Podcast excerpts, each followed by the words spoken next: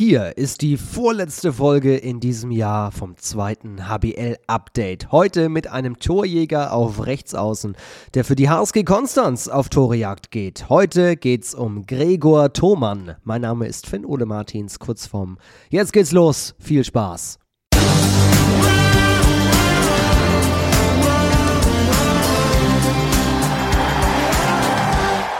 Einen wunderschönen guten Tag, hallo und herzlich willkommen eine frohe Vorweihnachtszeit wünsche ich euch allen da draußen. Schön, dass ihr wieder mit dabei seid. Die vorletzte Folge von diesem Podcast in diesem Jahr. Heute mit einem Mann, auf den ich mich sehr freue, denn der hat einiges zu erzählen. Der Mann kommt handballerisch aus der Region um Balingen und Weilstetten geht aber in dieser Saison wieder auf Torejagd für den Aufsteiger, für die HSG Konstanz. Da ist er im Sommer wieder hingewechselt. Wir sprechen drüber über die Gründe und auch die Begleitumstände dieses Wechsels, der für ihn auch eine Rückkehr in die zweite Heimat ist, denn am Bodensee hat er ja schon mal eine Saison gespielt und dort auch einen menschlich fantastischen Eindruck hinterlassen. Sprechen aber auch über das Geschmäckle, wie er es beschreibt, rund um diesen Wechsel. Es geht aber um Weihnachten. Er hat sich im Weihnachtspulli in diese Podcast-Folge eingeschaltet. Es geht um die Stärke in der Breite und in der Spitze der zweiten HBL, was man eigentlich machen muss, um die Klasse zu halten und warum er das studiert, was er studiert. Ich wünsche euch ganz viel Spaß. Ich hatte nämlich großen bei der Aufzeichnung dieser Folge. Jetzt geht's rein. Hier ist Gregor Thomann. Hi. Hallo zusammen, hi. Wie sieht's aus? Wie geht's dir? Ein paar Tage vor Weihnachten. Super, wirklich. Ich bin sehr entspannt. Ich hatte jetzt gestern meinen letzten Unitermin und kann jetzt so die, die letzten Spiele genießen, den Dezember, der ja noch ziemlich voll ist. Freue mich da richtig drauf und dann, ja, kommt Weihnachten und danach Urlaub.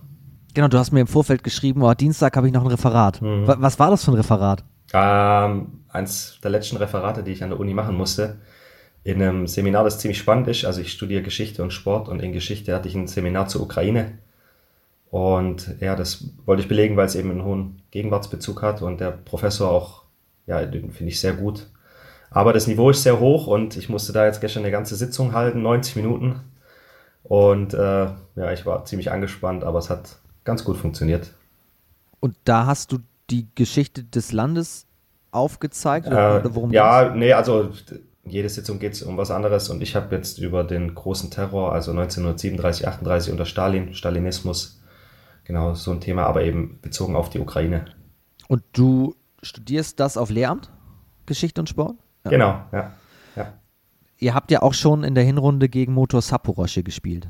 Dann hatte dieses Spiel, das ja sowieso für alle eine besondere Bedeutung hat, ja. auch vor dem historischen Hintergrund nochmal einen gewissen, eine gewisse Wertigkeit. Also ich habe mich, hab mich schon auch ein bisschen drauf gefreut und fand auch die Stimmung cool dort. So dieses, dieser internationale Flair, das hat man doch nicht oft. Und natürlich habe ich ein bisschen mehr vielleicht gewusst wie jetzt jemand anders oder informiere mich ein bisschen mehr. Ähm, ja, aber ich habe jetzt auch nicht mit jemandem geredet oder so. Ich kann ja auch kein Russisch. Also ja, und ja, deswegen. Ich fand es ganz schön. Ich habe auch mit meinem Professor drüber geredet. Der fand das auch eine, eine richtig coole Sache. Der wusste das nicht, dass die, dass die Mannschaft hier spielt und fand es aber auch echt echt eine starke Aktion.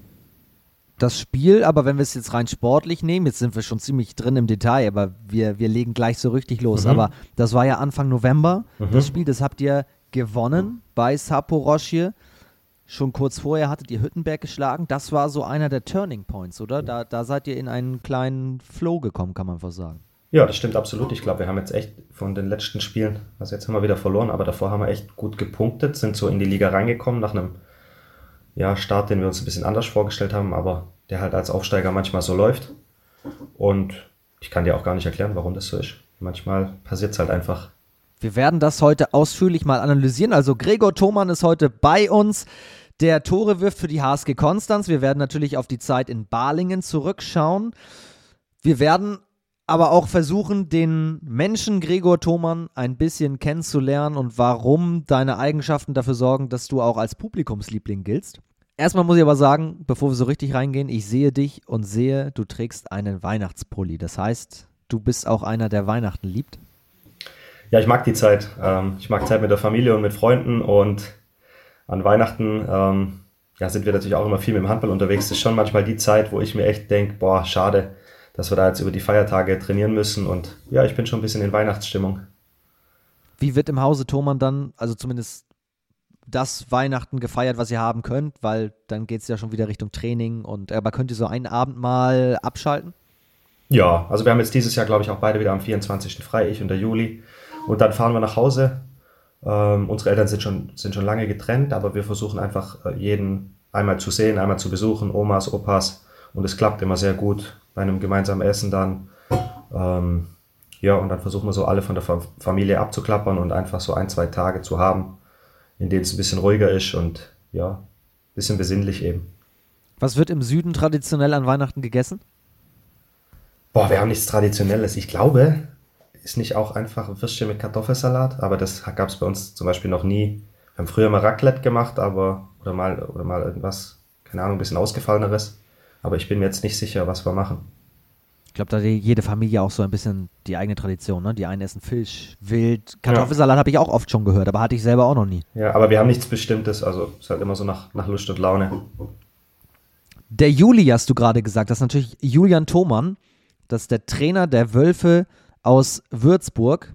Und der hat mir eine kleine Sprachnachricht geschickt, ohne die wir nicht diese Podcast-Folge starten können. Bin ich gespannt. Hallo Gregor, Tja, noch nie auch nur einen einzigen Podcast angehört und jetzt aber selber in einem. Ich hoffe, du weißt überhaupt, wie es geht und wie man äh, das so macht. Und ja, ich wünsche dir äh, bis Weihnachten oder euch noch viel Erfolg, dass ihr viele Punkte holt und freue mich, dich an Weihnachten wiederzusehen und dir danach im Urlaub beim Siedler- und Risikospielen die Hosen auszuziehen. Bis dann, liebe Grüße, Julian. das ist eine Ansage. ja, mal schauen, ob er das auch einhalten kann. Ja, tatsächlich, ich habe noch nie einen Podcast, also so richtig gehört. Ich bin kein Podcast-Hörer. Also ich habe jetzt neulich mal reingehört bei Jonas Meyer. Den fand ich auch sehr sympathisch, aber sonst höre ich ganz wenig Podcasts. Ähm, ja, deswegen habe ich ja vorher mal nachgefragt, ob ich das alles mit der Technik hinkriege hier, aber hat bisher ganz gut geklappt. Aber bislang bin ich absolut begeistert. Ich auch. Dann würde ich sagen, starten wir. Und das zweite HBL-Update geht traditionell, wenn wir schon bei Traditionen sind, mit Simon Baumgarten los. Das ist der Mann, der unsere Gäste vorstellt. Radio Baumgarten heißt seine Rubrik. Und er hat ja auch mal unter Julian tatsächlich gespielt mhm. in Würzburg. Ich weiß nicht, ob er den angefunkt hat, um an Infos zu kommen. Auf jeden Fall kommt hier Simon Radio Baumgarten über Gregor Thomann. Der heutige Gast Gregor Thomann hat in allen Ligen, beginnend von der Bezirksklasse bis in die Bundesliga, in jeder Liga mindestens ein Spiel gemacht. Lediglich die damals noch nicht existente Baden-Württemberg-Oberliga hat Gregor Thomann als Spieler nicht gesehen. Auch in den Auswahlen blieb Gregor zu Beginn unberücksichtigt. Die erste Einladung zu einer Auswahl, die er aber erhalten hat, war dann direkt zur Juniorennationalmannschaft. Auch die Zahlen aus der Bundesliga lesen sich sehr, sehr gut. Bisher 231 Spiele in der ersten und zweiten Bundesliga die meisten davon für den HBW aus Balingen. Aber auch die Torstatistik lässt sich sehen. In den 231 Spielen netzte der quirlige Rechtsaußen bereits 713 Mal ein.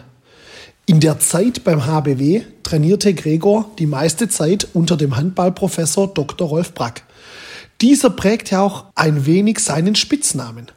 Aber eines ist sicher, der Verein, der den sympathischen Rechtsaußen in seinen Reihen hat, kann sich darauf verlassen, dass dieser die Jugendarbeit professionell bereichert und nach vorne bringt, solange er in diesem Verein spielt.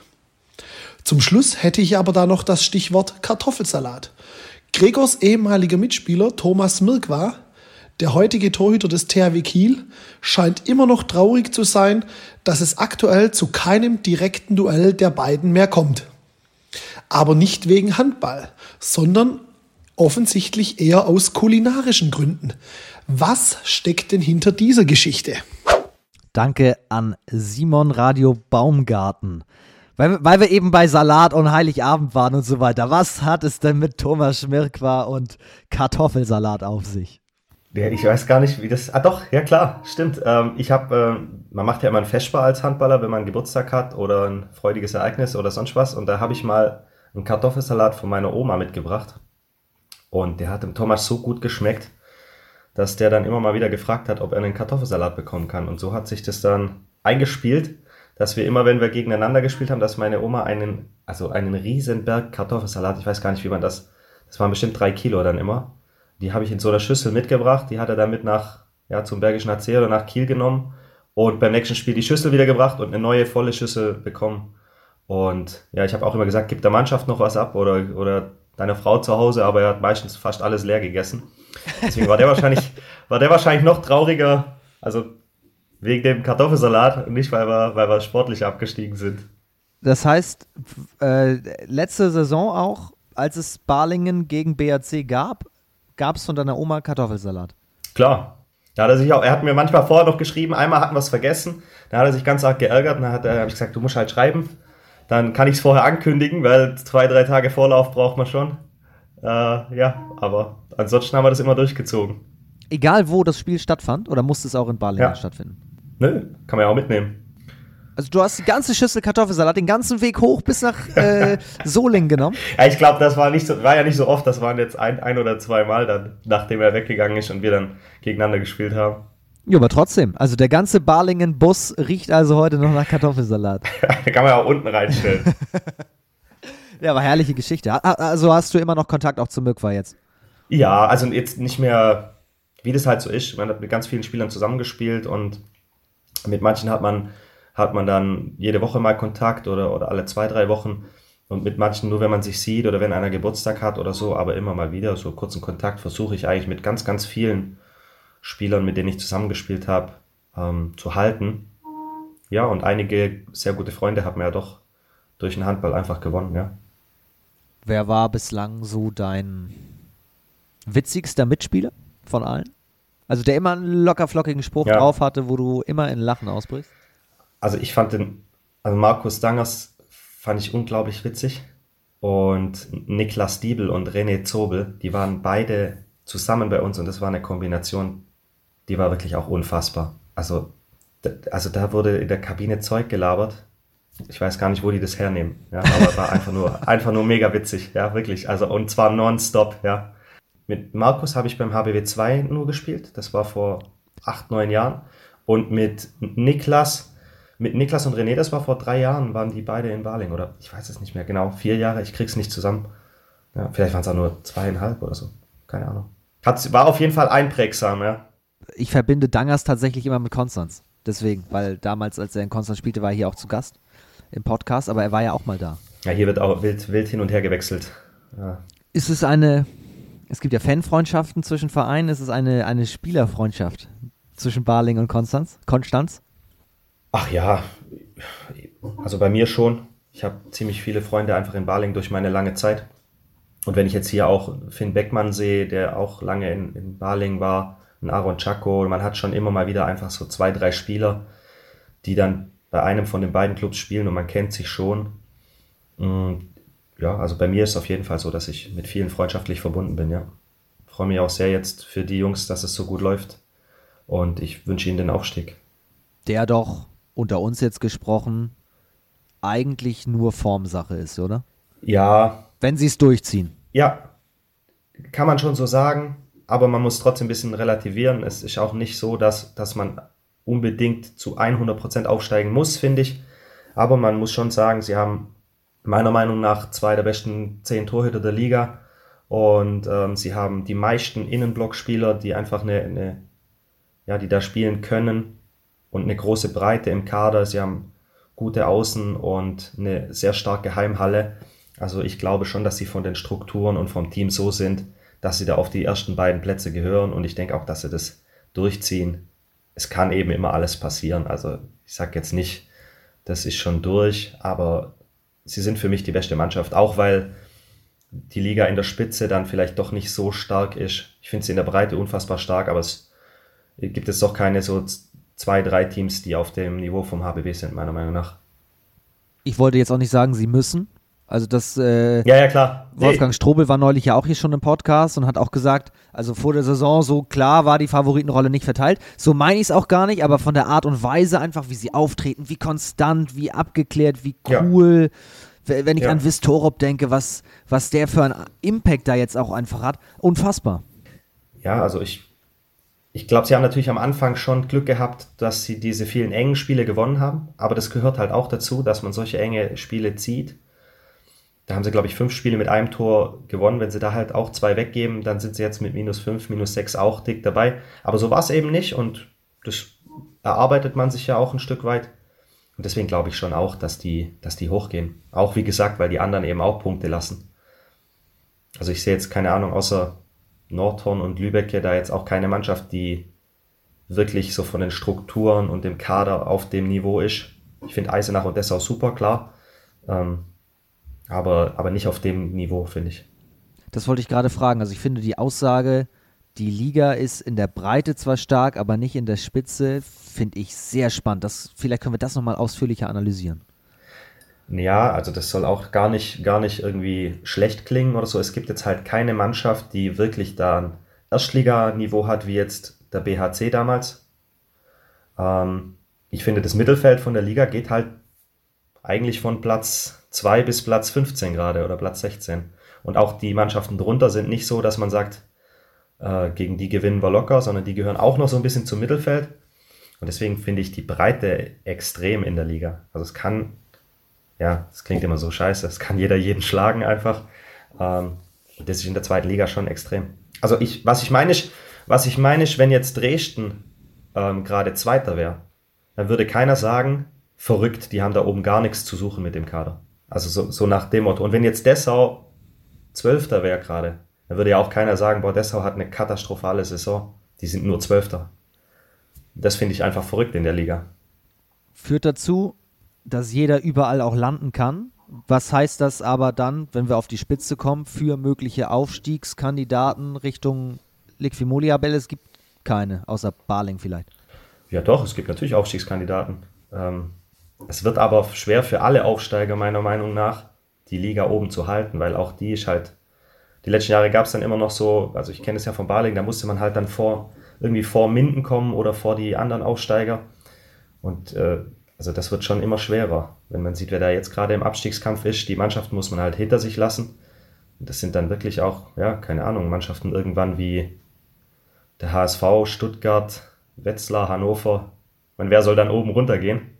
Und da sehe ich schon eine krasse Entwicklung. Also schon sehr professionell oben in der Bundesliga und sehr stark einfach. Da habe ich mit Andreas Bornemann gerade gesprochen von Hamm mhm. die jetzt ja auch die ersten Punkte zumindest haben. Mhm. Aber dann gewinnt GWD Minden plötzlich gegen die Füchse Berlin. Und dann schaust du genau, auf welche Mannschaften du jetzt triffst ja. und gegen wen du eigentlich punkten musst, genau. um plötzlich vor denen zu landen und sagst dir, wie soll das gehen? Ja, und ich kenne das ja jetzt, die letzten zwei, drei Jahre hatten wir immer mit Minden halt so ein Fernduell äh, in der ersten Liga mit Baling und das war schon immer krass. Die haben dann auch Ergebnisse rausgehauen, wo du dachtest, boah, wir haben doch jetzt keine Ahnung, zu Hause die Löwen geschlagen, guckst nachher auf, den, auf, die, auf die Tabelle und denkst, scheiße, Minden hat auch wieder irgendwo gepunktet, wo du nicht damit gerechnet hättest.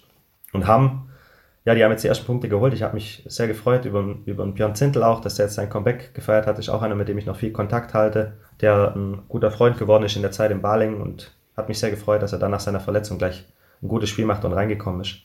Der hebt Hamm auch nochmal auf ein neues Level jetzt, oder? Ja, das finde ich dann immer so gemeint gegenüber den anderen Spielern, weil die ja auch einfach, wir reden ja hier über, über eine, über eine Top-Mannschaft. Aber klar, Björn ist ein super Spieler, der gerade im Angriff mit seinem 1 gegen 1, mit seinem Wurf, mit seiner Spielübersicht doch einfach nochmal ja, einen großen Input für die Mannschaft bringen kann. Das hat man ja gesehen. Soll auch wirklich gar nicht gegen die anderen gehen, um Gottes Willen. Ja, also, es geht dann eben auch darum, dass der Kader halt in der Breite dann wieder stärker wird. Und das ist halt ein Teamsport. Das genau. nicht nur, genau, ja, also so sehe ich schon auch. Ich sage jetzt nicht, Björn Zintel kommt rein und plötzlich ist haben ja, ja, eine ganz andere Mannschaft, aber ich finde, seine Qualität ist, ist schon sichtbar, sagen wir mal so. Ja, absolut. Wie hält man denn in der Liquimoli HBL die Klasse? Ja, es muss einfach alles passen. Also es muss vom Team her passen und man muss unfassbar viele Heimspiele gewinnen, weil es auswärts schon auch schwer ist. Und trotzdem muss auch noch ein paar auswärts ziehen, wo wirklich keiner damit rechnet. Ja, es gibt, ich würde jetzt gerne irgendein einfaches Rezept raushauen, aber das ist für die Zweitligisten, glaube ich, schon in den nächsten Jahren extrem schwer. Aber es ist auch nur, ja, eine, meine eigene Meinung. Kann auch sein, dass da irgendjemand ein, ein super Rezept findet und dann da durchstartet.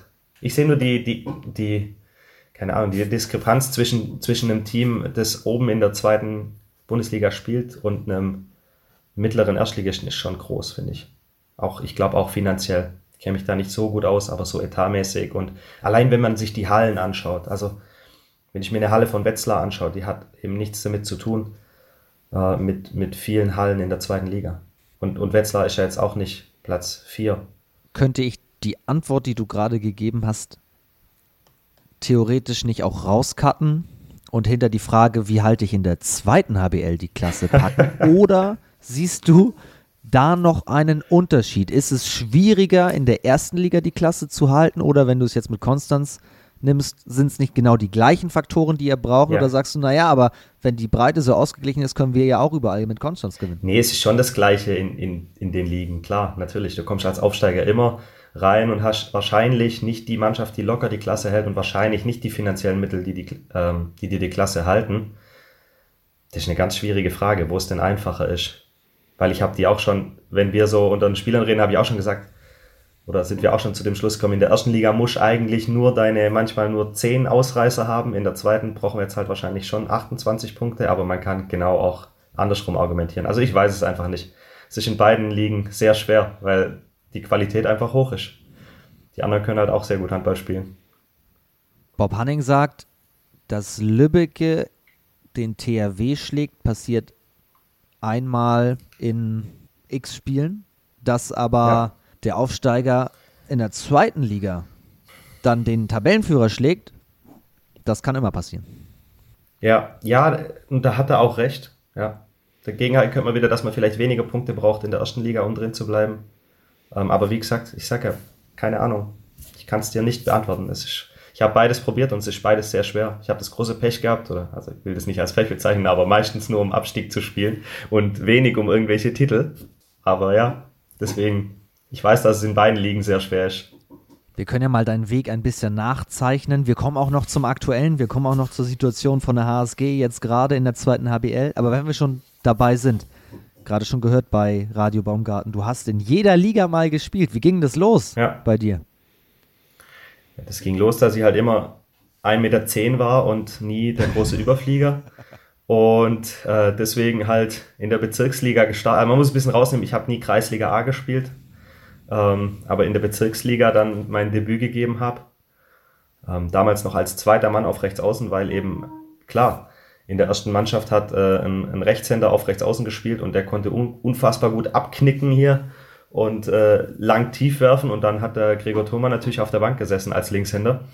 Ähm, und da habe ich in der Bezirksliga gestartet. Und dann, ja, ging das halt so weiter. Landesliga, erste Mannschaft, aufgestiegen, Württembergliga gespielt, dritte Liga gespielt, zweite Liga gespielt und nachher erste Liga gespielt. Das finde ich schon auch irgendwie ja, eine, eine coole Sache. Also leider fehlt mir diese Baden-Württemberg-Oberliga. Ich habe aber schon gesagt, hier die zweite bei uns, die spielt Baden-Württemberg-Oberliga und ich muss da irgendwann mal auf den Spielbericht. und wenn ich nur, wenn ich dann nur einmal kurz aufs Feld laufe, einmal hoch und runter und wieder raus, aber ich muss eigentlich dieses Jahr die Chance nutzen und ein Spiel machen noch, weil ich das irgendwie, ich weiß nicht, das ist, das finde ich cool. In jeder, in jeder deutschen Liga einmal gespielt zu haben, gibt es wahrscheinlich nicht viele Spieler. Steigen die auf? Wer jetzt? Die zweite? Die, die, nee, oder? Nee, ich glaube nicht, die sind im Mittelfeld. Okay. Ähm, Na, weil, weil, sonst würde ja die Zeit drängen, also dass du jetzt auf jeden Fall bald dran musst. Das stimmt, ja, aber ich werde halt auch nicht jünger, also äh, deswegen muss es, muss es irgendwann mal kommen. Das Ding muss noch in die Vita auf jeden Fall, die Oberliga. Ja. Aber, aber, bei welchem Verein ging es los? Von welchem Club reden wir da? Beim TV Waldstätten in der zweiten Mannschaft war das. Ja. Das heißt, eigentlich ging es immer los in der Region Baling-Wallstätten. Ja, also ich komme ja von dort und ich war eigentlich nie dort. Das wird, ja, 20 Jahre meines Lebens war ich bei dem Verein, äh, den ich auch einfach wirklich toll finde. Das war immer mein Traum, da Bundesliga zu spielen und da bin ich sehr stolz drauf, dass es geklappt hat. Und da ging es auch los beim TV Waldstätten. Ja, das ist so der, der Partnerverein und die sind nochmal ausgegliedert und haben dann noch eine eigene, eigene Abteilung und die Spieler, die 1,10 groß sind, die dürfen halt da anfangen. Und dann, dann erst zum HBW 2. Nimm uns mal mit in deine Kindheit als laufender 1,10 Meter. Wie war denn das mit deinem Bruder? Wer hat, wen vielleicht auch beeinflusst? Wie war Handball das Thema zu Hause? Wie seid ihr beide zum Handball gekommen?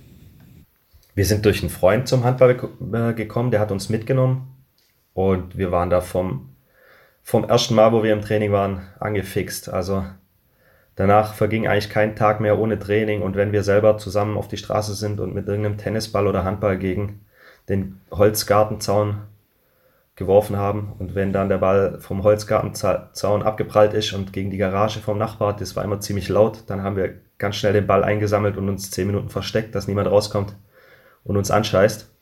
Ähm, ja, und so ging das los. Äh, wir sind dann relativ früh nach Baling gewechselt mit zehn und haben da dann in der D-Jugend gespielt und seitdem einfach die ganze Zeit bei Balingen durchlaufen und Handball war schon immer das bestimmende Thema bei uns wer sich jetzt fragt, warum sind wir immer gewechselt und warum immer mehr Zeit? Ihr seid Zwillinge, ne? Genau, wir sind Zwillinge und das hat natürlich schon sehr geprägt, weil man macht natürlich immer alles zusammen und es ist einem auch nie langweilig. Und wenn man sich gegenseitig ja, äh, ärgert, verprügelt oder einfach äh, Handball spielt zusammen dann äh, oder was anderes macht, es wird nie langweilig. Ihr habt also das Glück, dass euer Bruder jeweils der beste Freund auch ist? Ja, auf jeden Fall. Also ich habe tatsächlich insgesamt fühle ich mich sehr, ja, äh, glücklich, dass ich ein tolles soziales Umfeld habe mit einem riesen Freundeskreis. Das ist auch wirklich dem geschuldet, dass ich eben nie mit dem Handball woanders hin musste. Also ich habe noch viele Freunde aus der Kindheit und der Freundeskreis ist auch so zusammengeblieben. Wir gehen jetzt auch dann nach Weihnachten wieder mit, mit 16 Leuten auf eine Hütte und da freue ich mich jedes Jahr ganz arg drauf. Äh, da habe ich schon großes Glück gehabt, dass ich einfach immer hier bei meinem sozialen Umfeld bleiben konnte. Und das hat mich schon sehr geprägt, ja. Das ist dann da, wo er dich in Siedler abziehen will? Ja, das werden wir mal sehen, ja. ob, das so, ob das so läuft. Ich habe da was dagegen. Ja, er hat es zumindest so angekündigt. Ja, ja. Wie konnte man in der Kindheit Gregor Thomann richtig ärgern? Was, was hat Julian da gerne so gemacht? Hm. Ja, wenn es halt langweilig war, dann ging das halt relativ schnell. Aber sonst, nee, eigentlich jetzt nichts, nichts Besonderes. Ähm, wo man mich ärgern konnte. Wie lange ging euer Weg parallel im Handball? Hm, also in der Jugend immer. Wir waren immer zusammen in der gleichen Mannschaft und haben dann, ja, während wir noch in der Jugend gespielt haben, haben wir auch schon aktiv ein bisschen gespielt. Das war, glaube ich, ein bisschen bei anderen Vereinen. Dann waren wir ein Jahr auseinander und dann haben wir beim HBW 2 nochmal vier oder fünf Jahre zusammen gespielt. Und dadurch, dass natürlich die, die Ver Verzahnung beim HBW recht eng ist, habe ich dann in der ersten Mannschaft dort gespielt, nach einem Jahr Konstanz. Und er in der zweiten Mannschaft als Kapitän. Und da sieht man sich natürlich trotzdem täglich. Die Mannschaften trainieren eigentlich immer davor und danach. Ähm, ja, da läuft man sich natürlich trotzdem jeden Tag über den Weg. Also ich würde schon sagen, eigentlich, eigentlich permanent. Auch wenn wir natürlich manchmal dann in anderen Vereinen gespielt haben. Oder Mannschaften. Ihr seid Jahrgang 92? Deswegen in meinem Kopf mhm. seid ihr auch relativ jung. Du sagst es die ganze Zeit schon, ich bin ja nicht mehr der Jüngste, aber, ja, aber weil er natürlich auch Trainer geworden ist und dafür ist es dann einfach auch jung. Ja, das stimmt. Und es liegt vielleicht auch einfach daran, dass ich jetzt hier in Konstanz der Älteste bin. Ich habe eh den Eindruck, dass das, ähm, aber ich weiß nicht, ob das auch wieder eine subjektive Wahrnehmung von mir ist, dass die Handballer jünger, also jünger aufhören. Es gibt weniger Handballer, die, außer vielleicht ein paar Torhüter oder so, die wirklich mit 35, 36 noch spielen. Ähm, Gerade in unserer Mannschaft fällt es mir halt extrem auf. Da bin ich jetzt mit 30 der Älteste. Dann kommen noch ein, zwei mit 27, 26 und der Rest ist halt, ja, geht halt in Richtung 20. Und dann äh, finde ich schon, dass es, ja, dass, dass man halt älter wird einfach, ja.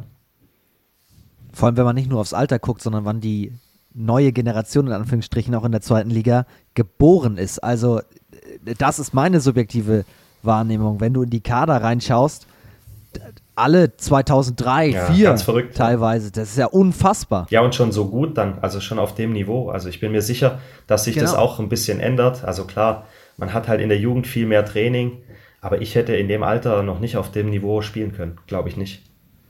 Also es war früher, glaube ich, auch schwerer, ähm, in die ersten Mannschaften zu kommen und an den Stammspielern vorbeizukommen. Heute wird man öfter, denke ich, ins kalte Wasser geworfen oder vertraut man früher einem jungen Spieler.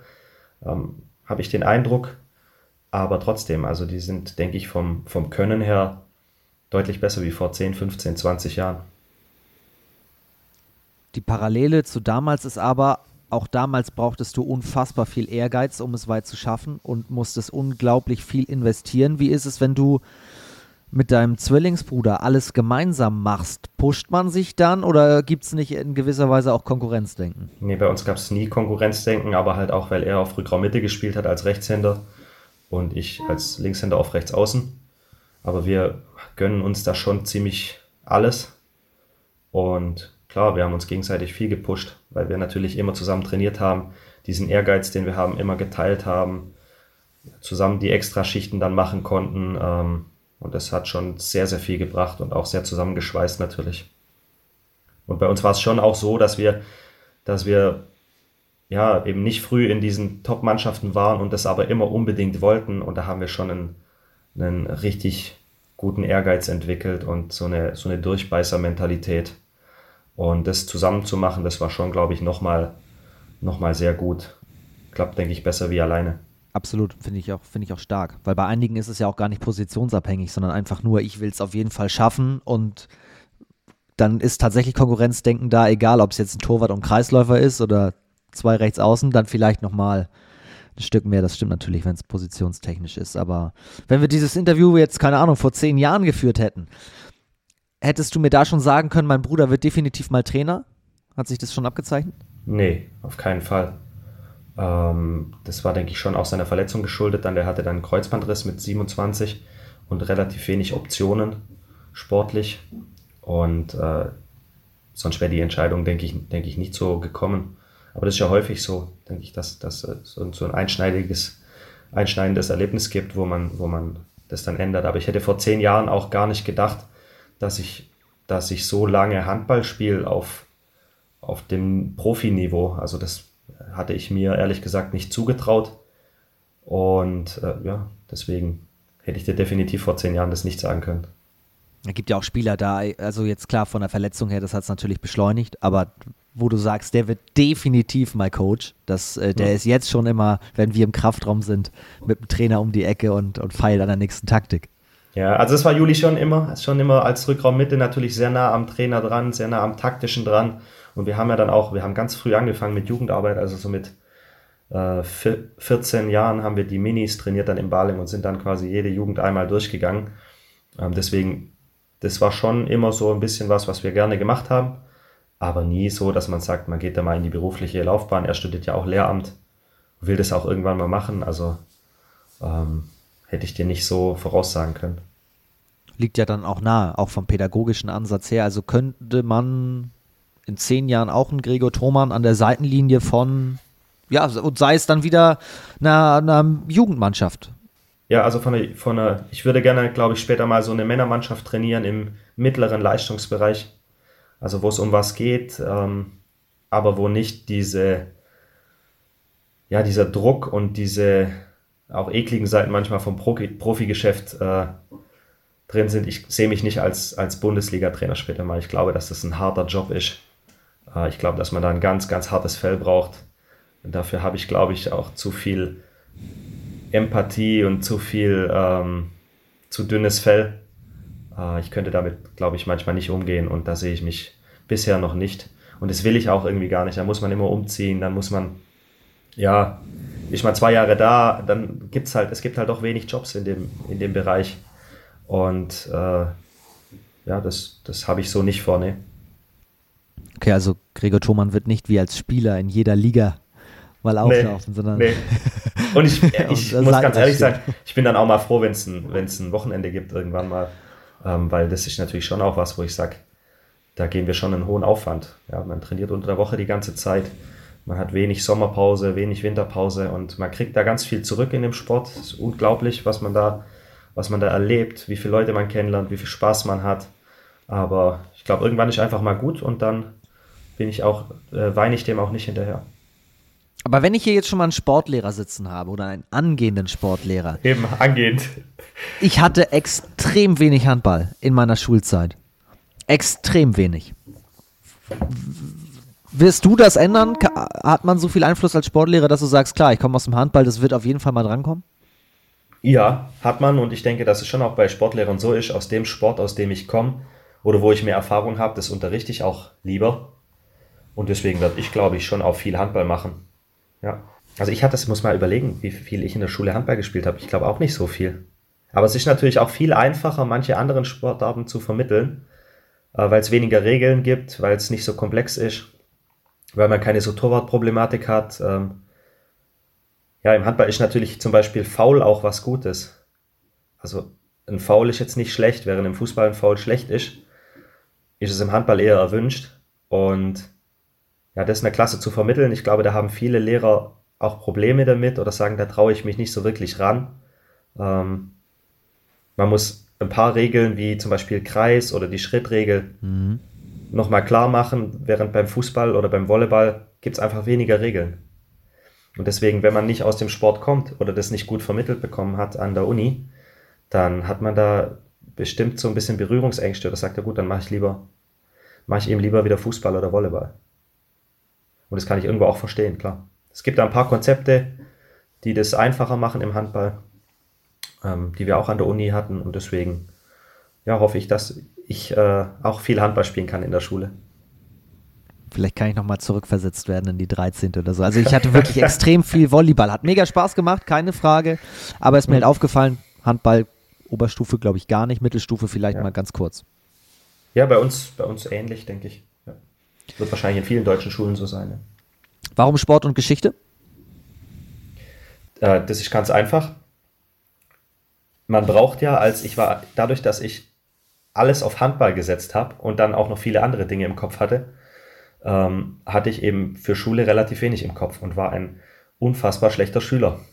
Und dann fragt man sich natürlich, äh, was man nach der Schule macht. Und dann dachte ich mir, klar, Lehrer war schon immer so ein bisschen Berufswunsch, weil ich ja wirklich auch viel in der Jugendarbeit mache und das auch eine tolle Aufgabe finde. Aber was für Fächer? Und dann habe ich gedacht, klar, Sport passt, ja. Und ja, dann braucht man halt ein zweites Fach. Und ich kann halt nichts, ja. so, was mache ich jetzt? Ja, ich kann, ich bin ein unfassbar schlechter Naturwissenschaftler. Ich kann keine Sprachen, ja. Also habe ich mich ähm, mit dem Jan Remlinger äh, in Geografie eingetragen und wir haben die ersten zwei Semester die Uni kaum besucht, weil das war ja keine Anwesenheitspflicht, ja. Und haben dann nach zwei, drei Semestern gemerkt, es funktioniert halt gar nichts, ja, weil wir, wir können kein Geografiestudium schaffen, wenn wir nie hingehen und nichts dafür tun, ja. Ähm, ja, ich hoffe, er hört's. Grüße. oh ja, ganz liebe Grüße, Jan. War eine super Zeit damals. Ähm, ja, und dann haben wir, wurden wir da auch irgendwann mal exmatrikuliert, weil wir halt nichts gemacht haben. Und dann habe ich mich für Geschichte eingetragen. Die, die haben euch exmatrikuliert? Ich weiß es nicht mehr, wie es war. Ich weiß es nicht mehr. Wir haben uns ja nicht drum gekümmert. Wir dachten, hey, Bundesliga Handball, klasse. Ich könnte mich ohrfeigen. Ja, wenn ich nochmal zurückgehen könnte, würde ich den 20-jährigen Gregor ohrfeigen. ähm, und dann habe ich mich für Geschichte eingeschrieben. Dann hat mir das richtig Spaß gemacht und ich muss sagen, ich habe mich da so reingebissen und heute macht es mir richtig, auch wenn viele sagen, das ist total trocken und sie könnten das nicht. Ich finde es richtig spannend mittlerweile. Ich mache es sehr gern. Ich mache es an der Uni fast lieber als Sport. Ich glaube auch, dass ich das teilweise lieber unterrichte später mal als Sport. Ich habe mich da richtig, ähm, ja, richtig, ich fühle mich da richtig gut damit. Habe dann nach vier Semestern gemerkt, man braucht das große Latinum für Geschichte. Dann habe ich mich da in einer, also das war wirklich ganz schlimm, wie ich mich da ein Jahr durchgequält habe, nichts gemacht habe außer Latinum und ich kann einfach, also ich kann heute zwei Wörter noch. Ich weiß nicht, wie ich das geschafft habe. Irgendwie habe ich dann, ich habe eine 5 eine, eine 5 geschrieben, schriftlich, brauchte dann eine, eine 3 in mündlich, habe die ganze HBW-Mannschaft äh, acht Wochen hat haben alle mitgezittert, weil es nur ein Thema gab. Vielen Dank nochmal dafür, Jungs. Ja, Matti Flohr erinnert sich heute noch gern dran. Äh, und irgendwie bin ich da rein und habe das übersetzt und habe dann die 3,0 gekriegt. Aber er hat schon zu mir gesagt, er gibt mir jetzt die 3,0, aber nächstes Mal besser lernen. War mir egal.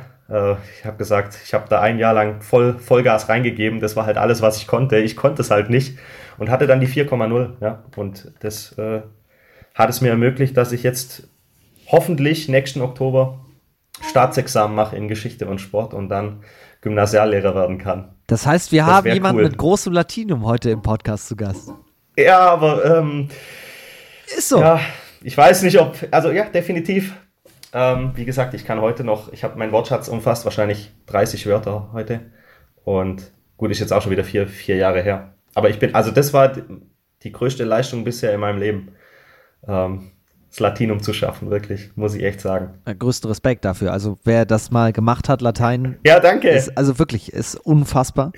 Ähm, und das gilt aber auch noch für Geschichte, denn wenn ich so überlege, ich habe mal ein Semester Geschichte studiert und ich habe mit alter Geschichte angefangen und da wird ja wirklich jeder kleinste Krieg im alten Griechenland nochmal und wer mit wem und welcher König und welcher Kaiser und hier und da und wie viele Länder sich dann verschieben und dann guckst du, jetzt muss doch irgendwann mal die, das Jahr Null kommen, aber du bist immer noch 10.000 vor Christus und denkst, das gibt's ja gar nicht. Wie viele Kriege kommen denn da noch? Wie, wie kann man sich denn das alles merken? Das wurde ja alles abgefragt.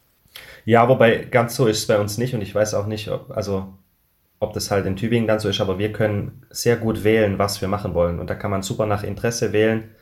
Und gerade sowas interessiert mich halt auch überhaupt nicht. Aber ich wähle mir dann halt immer andere Dinge, wie zum Beispiel jetzt das Ukraine-Seminar, wo ich sage, da, da habe ich großes Interesse dran ähm, und da möchte ich was dazu belegen. Und dann muss ich gar nicht, also man, ich musste ein paar Module, aber das sind nur zwei, drei Veranstaltungen am Anfang, da musste ich mich halt durchquälen, ganz klar. Ähm, aber sonst kann ich das sehr spezifisch wählen, worauf ich eben Lust habe. Und deswegen bin ich damit sehr zufrieden. Es war auch mega interessant, aber wie gesagt, also ich wollte nur sagen, es ist auch anspruchsvoll. Es ist mega, mega ja, schwer. Ja, klar. Ein universitäres Studium ist, ist brutal schwer. Ich merke das an mir. Ich bin keiner, dem was, dem was zufliegt und ähm, ich sehe ja auch, wie viel, wie viel jeder Handballer reingibt in seine Karriere. Also wir trainieren selbst hier in Konstanz. Wir hatten eine, eine freie Woche neulich mal in der Länderspielpause, da haben wir zehnmal trainiert. Und wir sind eine, ja, eine Studentenmannschaft, eine Mannschaft, die aus Studenten besteht. Dann trainiert man zehnmal, dann fährt man nach Dessau 48 Stunden hoch und nebenher muss man sein Studium machen. Also ich habe höchsten Respekt vor jedem, der, der das durchzieht, der da nebenher noch was macht. Und deswegen, ich finde auch, klar, alles eine, eine große Leistung, ja. Aber es macht irgendwo auch Spaß und man muss als Handballer eben auch noch an die Karriere danach denken, ja. Wenn die Mannschaft so mitgefiebert hat, wie wurde denn dann gefeiert, als der Thomann tatsächlich die Prüfung bestanden hat? Aber wurde schon gefeiert. Also ich habe, ich bin, ich muss ehrlich sein, ich hatte am Abend Training, ich bin raus. Ich habe mich, ich war echt, also ich habe mich an den Bahnhof gesetzt, habe mir in so einer Kneipe einen Pilz geholt, hab so einen, hab so einen 03-Pilz, ich war echt fertig, ich saß da, hab das 03-Pilz getrunken, bin dann mit dem Zug heimgefahren, bin ins Training gegangen, da haben alle schon, wussten ja alle, dass die Prüfung war, ja, gefragt, und wie war's? Ähm, und dann haben wir trainiert und ich glaube, danach haben wir auch noch eins getrunken und es war schon, war schon eine große Erleichterung, wirklich. Wahrscheinlich auch das einzige Mal in meinem Leben, dass ich ein Bier vor dem Training getrunken habe. ja, aber manchmal, ja, wenn dann alles abfällt, das ist ja tatsächlich, und jetzt werden wir auch wieder sportlich, wenn du gewisse Ziele als Mannschaft erreichst, fällt ganz viel von dir ab, weil du so viel getan hast. Aber wenn du persönlich ein Jahr lang so viel investierst, fällt mit so einer Prüfung ja auch alles ab. Hm. Ja, im Sport genau gleich. Also das, also das Gefühl nach einem großen Sieg oder nachdem man irgendwas erreicht hat im Sport, das gibt selten im Leben sowas und das gibt einem so unfassbar viel.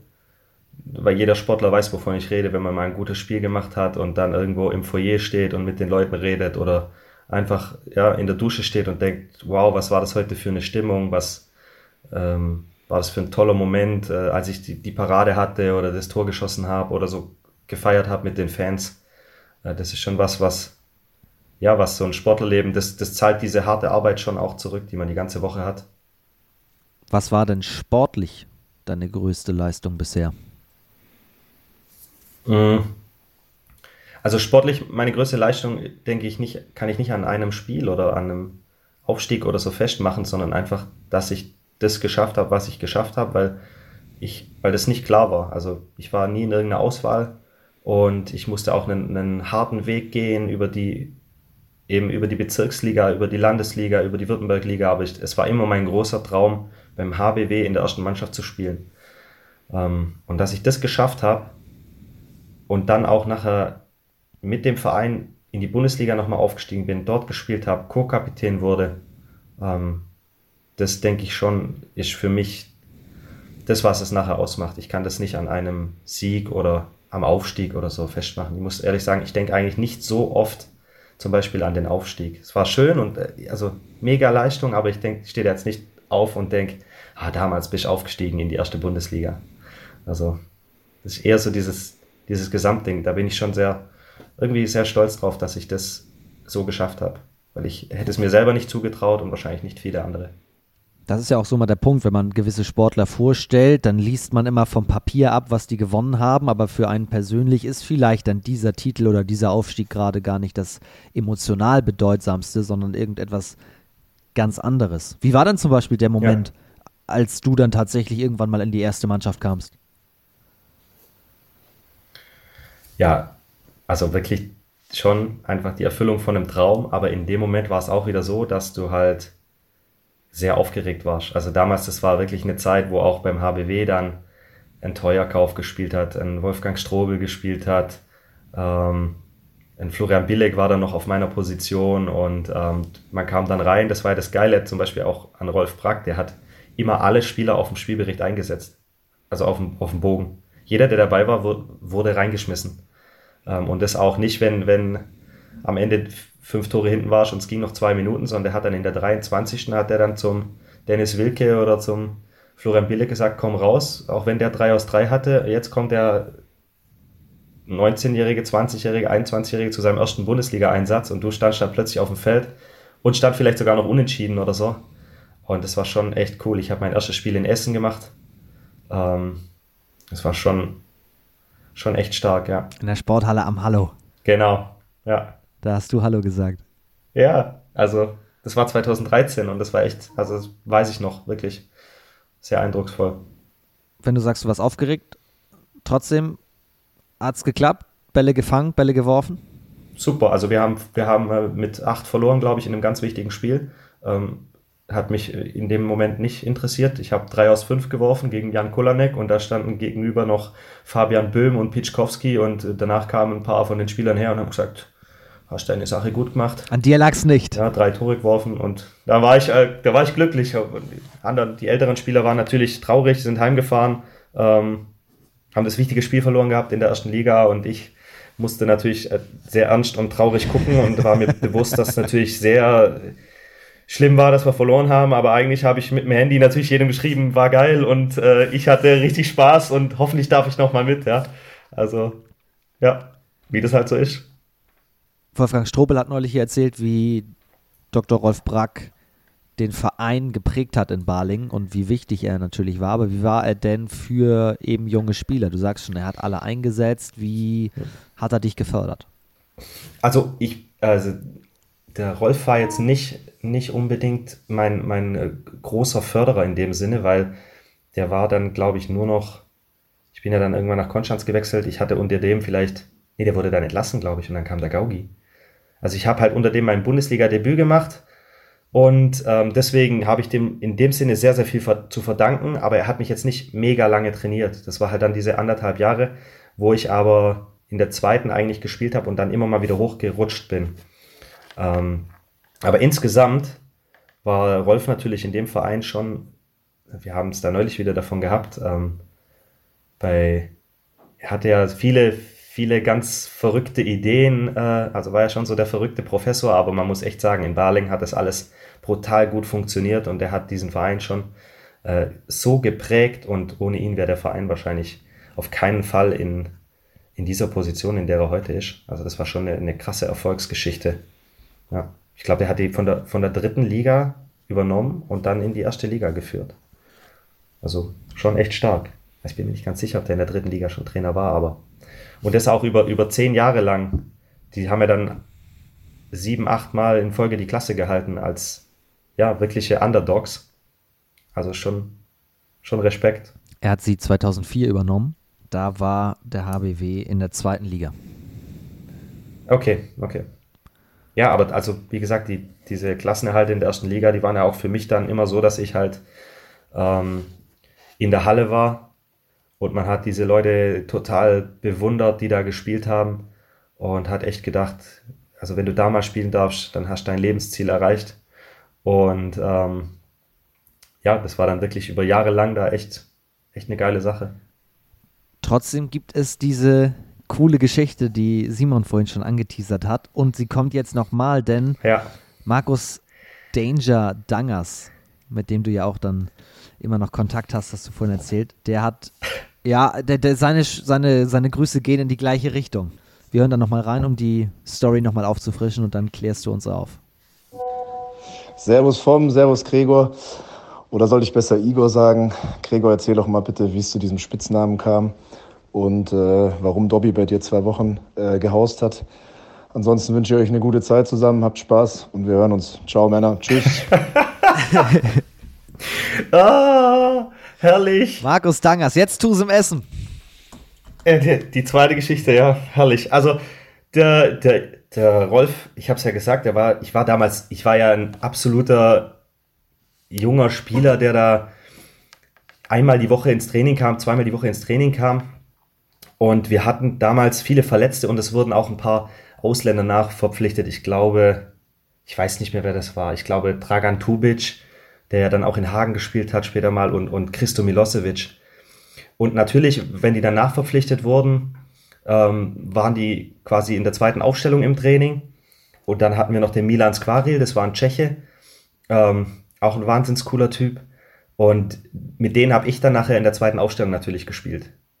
Und ähm, der Rolf, der ja manchmal wirklich auch dann tausend Ideen hat, äh, tausend Pläne, ähm, hat die dann auf Englisch quasi angesprochen und hat mich dann auch plötzlich auf Englisch angesprochen, weil er halt nicht mehr gewusst hat, okay, das ist der Gregor Thomann aus der zweiten Mannschaft, weil ich kam ja auch nur zweimal die Woche ins Training, hatte noch kein Spiel gemacht.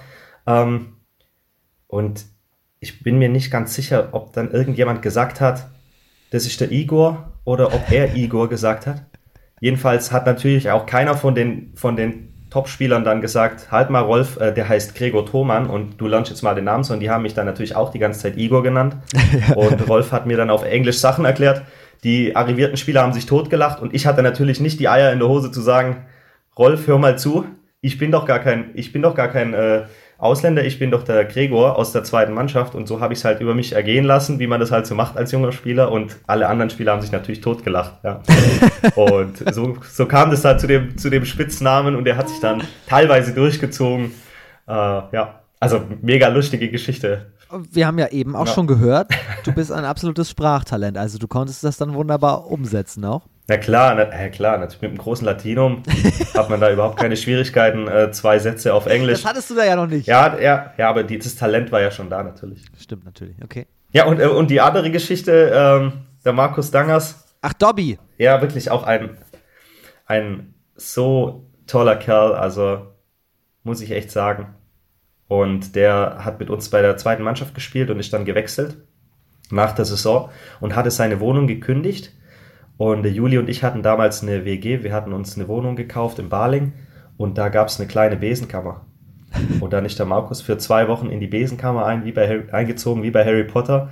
Ähm, dieser Riesenkerl lag dann auf, haben wir dem so eine Matratze reingelegt, dass er wenigstens eine Tür hat zum Zumachen und dann haben wir da zwei Wochen gehaust. Ähm, und er hat immer wunderbar gekocht und wir waren trainieren und das war echt eine, eine Hammerzeit. Da war so, haben wir noch eine, eine Massephase eingelegt, wo wir uns jeden Abend dann äh, vier Pfannkuchen gemacht haben mit äh, Proteinpulver drin und Dinkelmehl und äh, also lecker waren sie nicht, aber danach hatten wir alle drei Kilo mehr. Plötzlich warst du nicht mehr 1,10 hoch, sondern auch 1,10 breit, ne? Ja, genau. Und, und jeden Tag waren halt noch andere Spieler da und wir haben dann halt bis, bis um halb eins, eins geredet, sind dann wieder pennen gegangen und haben am nächsten Tag wieder trainiert und gekocht und eine, eine richtig coole Zeit gehabt einfach, ja. Deswegen erinnere ich mich da gerne dran zurück. Ich sage ihm auch jedes Mal, wenn er wieder kommen will, darf er gerne in die Besenkammer. Äh, Wir räumen die für ihn frei. Also gibt's die WG noch?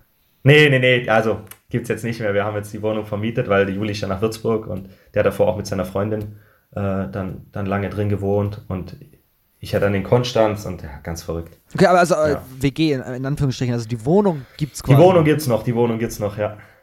Pfannkuchen ist also das Leibgericht von den Tormännern. Also die nicht.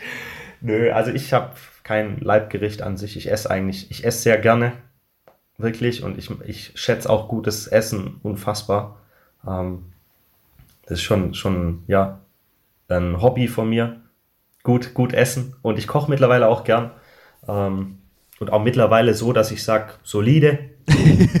und, und es macht auch Spaß, das dann zu essen und ja, also mache ich schon gerne. Also wir hören, es ist auch möglich, gut zu essen und trotzdem Bundesliga-Handball zu spielen. Ja gut, bei mir sowieso, weil ich war ja immer, also ich bin aus der A-Jugend rausgekommen, habe glaube 62 Kilo gewogen. Ähm, da musste ich natürlich einfach viel in mich reinschaufeln, aber ich würde es auch heute nicht mehr so machen. Also ich bin auch sehr, sehr strikt mit meiner Ernährung eigentlich. Also ich esse eigentlich sehr, sehr viel Gemüse, trinke auch viel Gemüsesaft und ich habe mittlerweile versuche ich so gut es geht auf Fleisch zu verzichten und ähm, ich esse auch sehr selten wirklich was Süßes. Wenn dann, dann mache ich es mache ich es auch richtig gern und mit Genuss. Aber ich würde schon sagen, dass ich mich sehr gut ernähre und ich sehe das auch als schon wichtigen Baustein zu einem, zu einem guten professionellen, ja, zu einer guten professionellen Sportlerkarriere. Aber wir haben natürlich keinen Sport wie jetzt, wenn ich jetzt Profiringer bin und äh, da meinen Weightcut machen muss, sondern wenn, wenn halt ein Kreisläufer vier Kilo zu viel hat, hat er vier Kilo zu viel. Solange er eine, eine ordentliche Querbewegung in der Abwehr machen kann und viel Power hat, wird da kein Trainer der Welt sagen oder zu einem Torwart sagen, ähm, ja, du hast ein, ein kleines Speckröllchen, ja, also deswegen haben wir in dem Sinne auch einen, einen coolen Sport gewählt, wo der, der so ein, zwei Sachen auch verzeiht. Da helfen die vier Kilo wahrscheinlich eher noch. Ja, in, in manchen Situationen schon. Ich finde schon, dass es eine Entwicklung gibt wieder hin zu athletischeren Spielern. Ähm, gerade auch, weil wir einfach viele, ja, viele so Isolationen gerade immer im Handball erleben gegen die Abwehr. Und da muss ich schon in der Abwehr vor allem gut Querbewegung verteidigen können und sehr schnell sein, sehr agil sein. Ähm, deswegen geht es wieder ein bisschen meiner Meinung nach in die Richtung von deutlich mehr Athletik und nicht viel Masse. Welche Art von Handball mag Gregor Thomann am liebsten spielen? Ja, also ich, ich liebe so Zocker. Straßenhandball, schnelle Pässe, Tempospiel, eins gegen eins, Ball laufen lassen, mal einen Dreher. Ähm, schon auch harte eins gegen eins und so, aber ich mag, ich mag natürlich mehr spielerische Elemente. Wir haben eben schon über Brack gesprochen. Was hast du von deinen anderen Trainern mitgenommen? Ich habe von jedem Trainer unfassbar viel mitgenommen. Also ich habe ähm, Dani Eblen fand ich ein super Trainer in, in, in Konstanz. Der hat mir unfassbar viel Vertrauen gegeben. Und ja, also das war schon, schon extrem stark. Ich hatte in der Jugend immer Jens Birkle als Trainer, von dem ich eigentlich alles, was ich, was ich so an Handball kann, gelernt habe. Ähm, und ich hatte aber auch sonst sehr gute Trainer, Eki Notdurft, André Dorster. Also ähm, ich, ich habe jedem Trainer was, was zu verdanken. Und selbst wenn ich ein Jahr lang B2 gespielt habe, da habe ich einen, einen Hans-Otto Fauler als äh, Trainer gehabt. Der wird dir jetzt nichts sagen. Ähm, und auch von dem habe ich Dinge mitgenommen und den schätze ich sehr. Und äh, so kann ich über jeden Trainer was sagen. Auch einen Jörg, den habe ich jetzt ein halbes Jahr. Äh, Top-Trainer. Ja? Also ich finde, äh, jeder Trainer will dich irgendwo besser machen und ja, dann nimm mit, was du kannst. Eblin fiel gerade schon als Stichwort und Konstanz oder Konstanz. Mhm. 2016, 17 war deine erste Saison bei der HSG. Du bist für ein Jahr von Baling nach Konstanz gewechselt. Wie kam das damals zustande? Das war ja dein erster Vereinswechsel, raus aus Baling. Ja, genau, ja. Und ich, ich hatte viele gute Jahre in der dritten Liga gespielt. Es war aber nie so, dass man mich äh, für die erste Mannschaft so als Stammspieler eingeplant hatte sondern ich war da immer dabei, wenn sich jemand verletzt hat oder so. Ich war zweimal, habe ich mit der ersten Mannschaft eine Vorbereitung mitgemacht und war der beste Torschütze in der Vorbereitung. Einmal davon hatte ich dann äh, null Bundesligaspiele in dem Jahr und ähm, da habe ich mich schon gefragt, ob ich jetzt einfach den Schritt gehen muss, was Neues zu machen. Ist mir sehr schwer gefallen, aber ich habe mich dann dafür entschieden, nach Konstanz zu gehen. Und es war dann schon so ein bisschen der Dosenöffner, weil ich da dann eine sehr gute Saison gespielt habe und mich auch sehr wohl gefühlt habe. Und dann äh, sehr früh schon wieder die, die Anfrage aus Baling kam, ich glaube im November, Dezember. Und da habe ich natürlich keine Sekunde gezögert, weil, wie ich schon erwähnt habe, das war eigentlich ähm, ja, der größte sportliche Traum in meinem Leben, da in der ersten Mannschaft äh, wirklich als wirklicher Bestandteil auch zu spielen und nicht immer nur so, ja, als junger Spieler dann mit dazugenommen zu werden. Das heißt, du musstest einmal den Step nach draußen machen, um wieder reinzukommen, jetzt nicht nur für dich persönlich, sondern auch, dass die mal merken, oh, was haben wir da eigentlich für einen guten gehen lassen? Ja, genau so ist es. Also es gibt Spieler, bei denen klappt es mit 20 und es gibt Spieler, bei denen, die müssen erst noch äh, woanders hingehen und es da beweisen. 2016, da warst du dann also 24. 24, ja. 24? ja.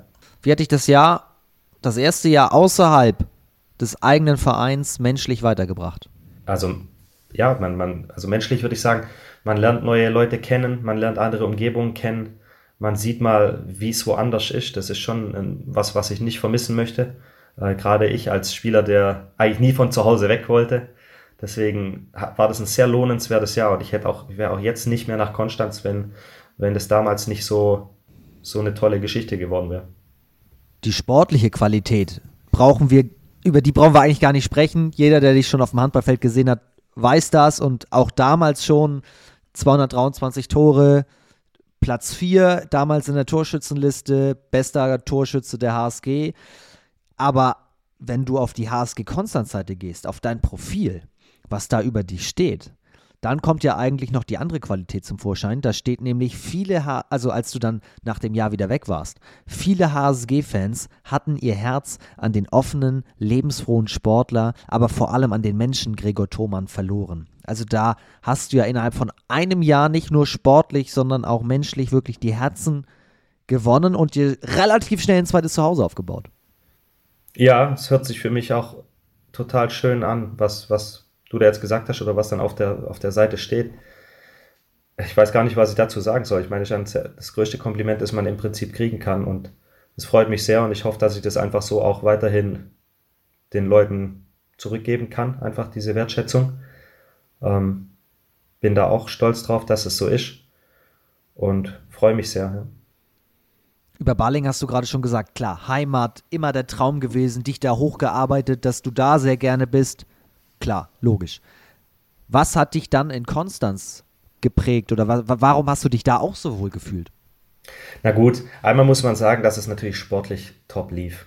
Also das wäre vielleicht alles nicht so gewesen, wenn ich dort nicht gespielt hätte, mich verletzt hätte. Ähm, deswegen, das hängt schon sehr viel damit zusammen, dass ich einfach. Aber man kann auch nur so gut spielen, wenn man sich wohlfühlt, oder? Ja, ja, definitiv. Deswegen habe ich auch gesagt, also der Dani Eblin hat mich damals hat mir das volle Vertrauen gegeben. Ja, also das war unfassbar, wie, wie er mich spielen lassen hat, mir da komplett freie Hand gelassen und mich auch teilweise, wenn ich mich selber ausgewechselt hätte, weil man hat ja nicht nur gute Spiele, äh, hat er mich einfach nicht ausgewechselt, ja. Wo ich sage, das, das Vertrauen muss man eben kriegen vom Trainer.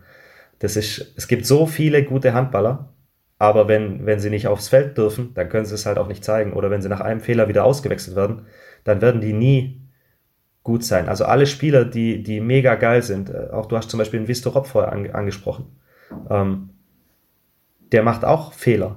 Der macht auch viele Fehler. Ja, jeder Spieler macht viele Fehler, wenn er viel spielt und viele Aktionen hat.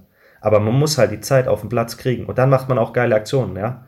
Und dann kann man sich voll entfalten. Deswegen, also ich finde den auch ein super Handballer. Deswegen, ähm, aber du brauchst die Zeit und die habe ich auch bekommen. Und wenn ich die nicht bekommen hätte, und da hatte ich großes Glück, dass ich eigentlich immer in Vereinen gespielt habe, wo ich erster Mann war. Dass ich auch bis ich 24 war, eben in der zweiten Liga, äh, in, der, in der zweiten Mannschaft, in der dritten Liga, immer 60 Minuten bekommen habe. Und dann eben, wenn ich sie Meter geworfen habe, jedes Mal zwischen 10 und 15 Würfe hatte. Dann hast du in einer Saison 300 Würfe und das haben andere Spieler vielleicht in drei Saisons. Und äh, da hatte ich schon sehr viel Glück und ja. Weiter heißt es auf der Seite, nach deinem Abschied so ganz weg war er auch da nie. Der Kontakt riss nämlich nie ab. Thomann unterstützte die HSG beim Crowdfunding, wirkte als Co-Kommentator im Livestream und stand die gesamte Zeit über mit Verantwortlichen und Fans in Verbindung. Ja, es unterstreicht natürlich nur das, was du gerade nochmal gesagt hast. Sportlich auf der einen Seite lief es, aber dir muss ja auch was am Ort, an den Menschen dort, an der Halle, am Verein vor allem gelegen haben, an allem.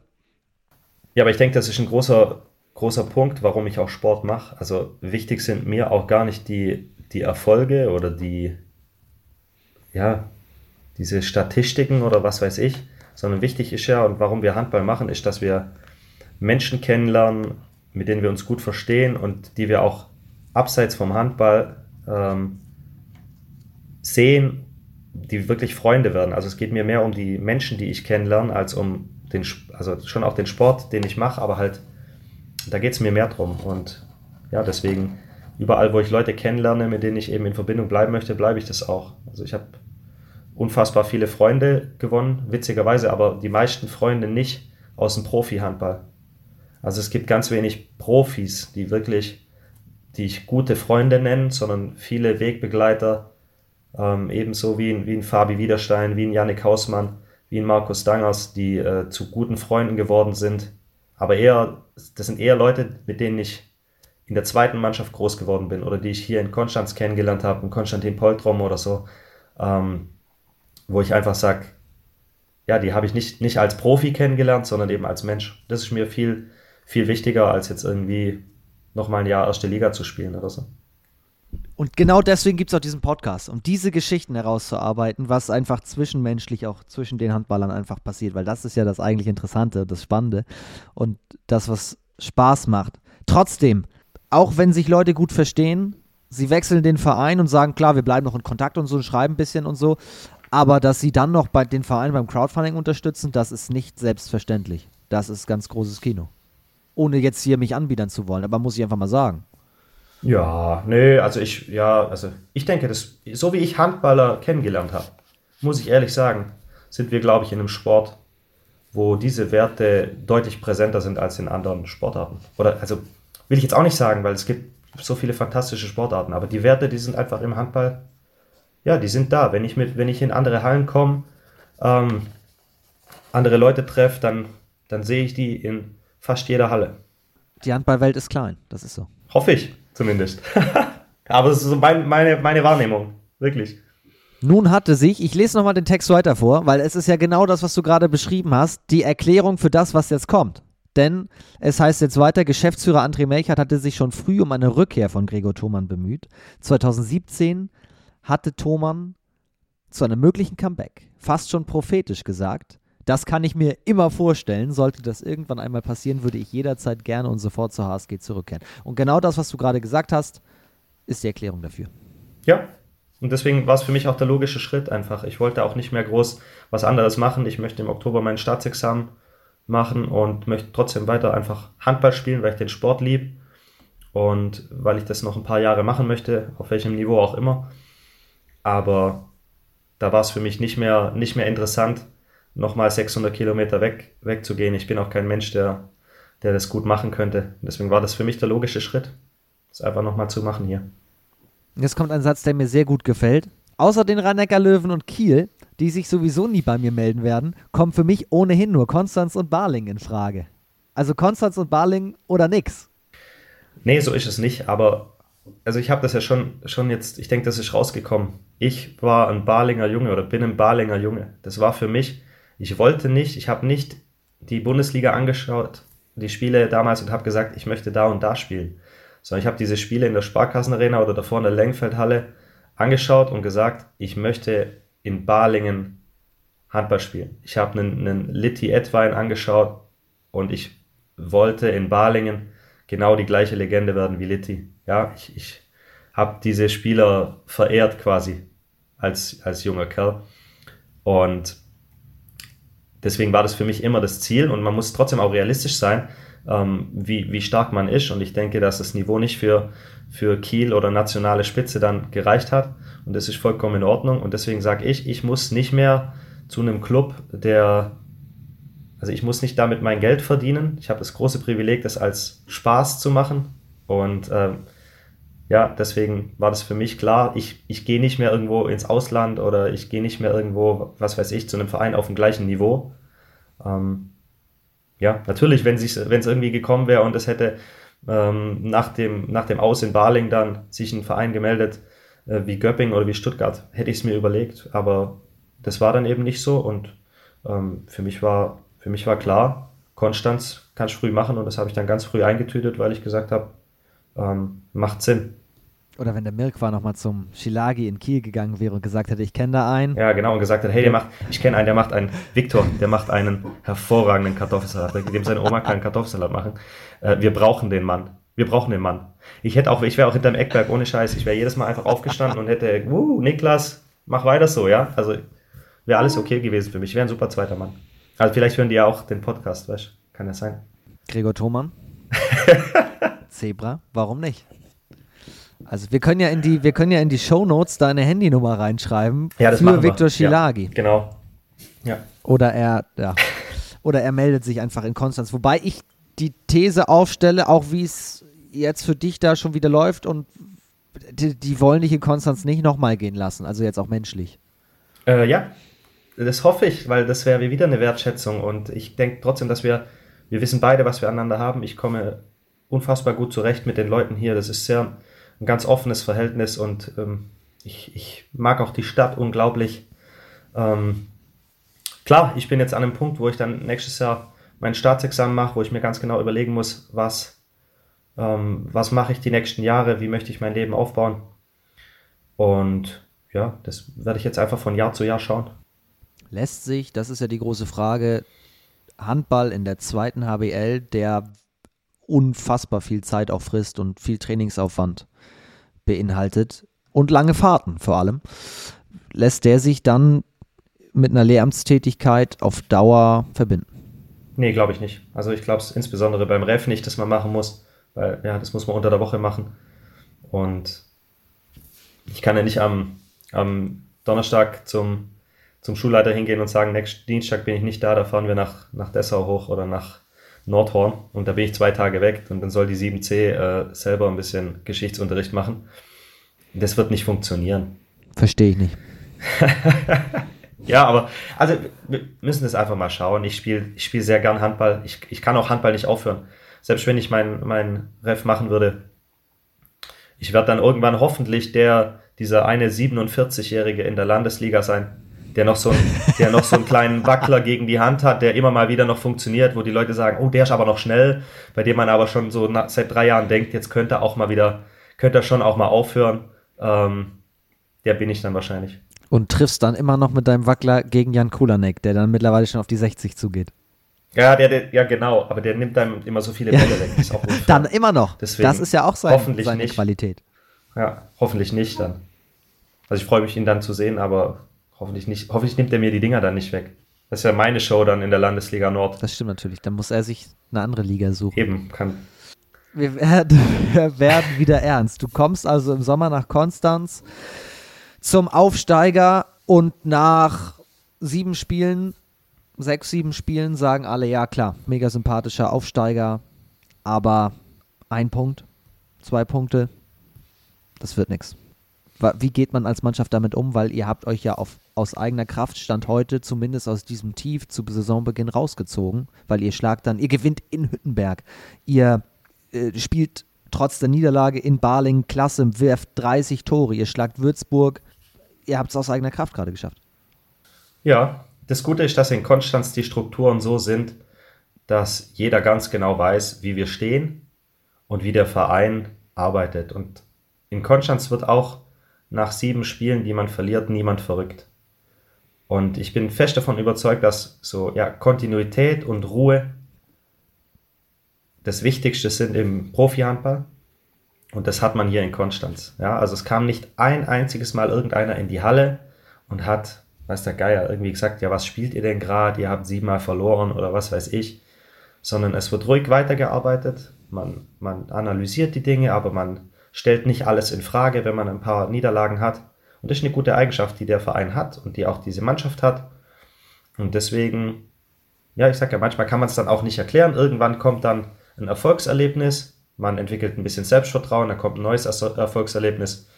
Und so versuchen wir jetzt, äh, die Klasse zu halten, obwohl es natürlich trotzdem sehr schwer wird, weil die anderen Mannschaften sind sehr gut und wir brauchen halt wahrscheinlich, ja, keine Ahnung, 26, 28 Punkte nachher.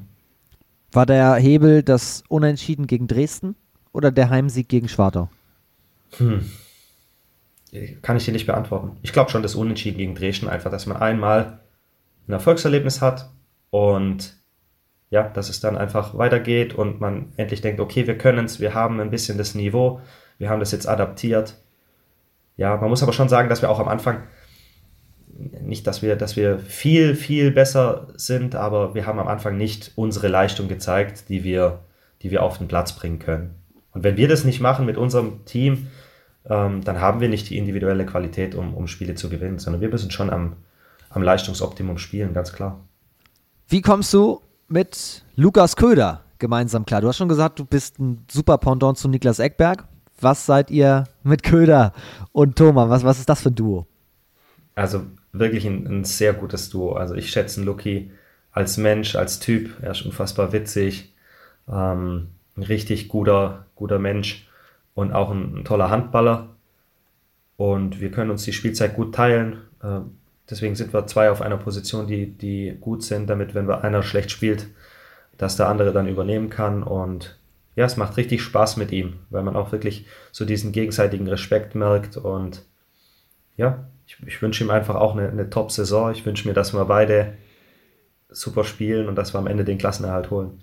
Weil das war ja schon das Thema auch. Thoman kommt nach Konstanz, aber die haben ja mit Köder schon einen, der auch in der dritten Liga super performt hat. Aber dann kam ja auch direkt die Ansage, naja, für unser Spiel in Konstanz brauchen wir über 60 Minuten eigentlich zwei aus und sonst können die das Tempo gar nicht mitgehen. Ach ja, also ich denke schon, dass es einer schaffen würde vom Tempo her. Äh, sind beides, beides gute Athleten, aber ähm, ja, das Niveau ist hoch in der zweiten Liga. Also es gibt auch mal die Tage, wo man dann schlecht startet und vielleicht nicht mehr unbedingt äh, den dritten, den vierten, den fünften Fehlwurf haben will oder so. Und dann ist doch gut, wenn man weiß, okay, jetzt, jetzt äh, ich, kann ich guten Gewissens auswechseln, weil ich weiß, nach mir kommt ein ausgeruhter Topmann. Ich finde das eine sehr komfortable Situation und bei mir ist es ja schon auch so, dass ich sage, ähm, ich habe das jetzt zehn Jahre gehabt, ich muss jetzt nicht mehr jeden sieben Meter werfen und, und jede Sekunde dann auf dem Platz stehen. Ich freue mich auch, wenn ich ein gutes Spiel mache, aber es ist ein Teamsport, ja, und da steht das, das Gewinnen vom Team oben und ja, ich, ich komme damit sehr gut klar. Ich bin ein guter Teamplayer. Warum klappt Thoman Köder, aber nicht Thoman Strohsack? Warum hat Barling gesagt. Das ist, äh, also das ist komplett falsch. Ich äh, verstehe mich sehr gut mit Mo. Ich finde ihn einen, einen, sehr guten Typ. Ich glaube, dass er eine Riesenentwicklung gemacht hat. Und ich wünsche ihm das Beste in Leipzig. Was da nicht funktioniert hat, war nicht äh, das Duo Thomas Strohser. Strobel, Wolfgang Strobel hat gesagt, es gab in meiner bisherigen Zeit als Geschäftsführer nur wenige Entscheidungen, die mir und auch allen anderen, die daran beteiligt waren, so schwer gefallen sind, wie zu sagen, okay, wir entscheiden uns für Moritz Strohsack und na, das, das gehört auch so weit dazu und der Entwicklung von Nachwuchsspielern. Das glaube ich ihm auch, ja. Ja, was soll, also was soll ich dazu sagen? Ja, ja war sicherlich eine schwere Entscheidung. Ähm, in, in meiner Meinung nach hätte man das trotzdem anders lösen können. Wann stand fest, wenn dann Konstanz? Ähm, relativ schnell. Ich hatte eine ganz schwierige Phase, das muss ich ganz ehrlich sagen. Ähm, das letzte Dreivierteljahr in Balingen war für mich ähm, vor allem persönlich, also auf der menschlichen Seite, sehr hart. Ich habe da,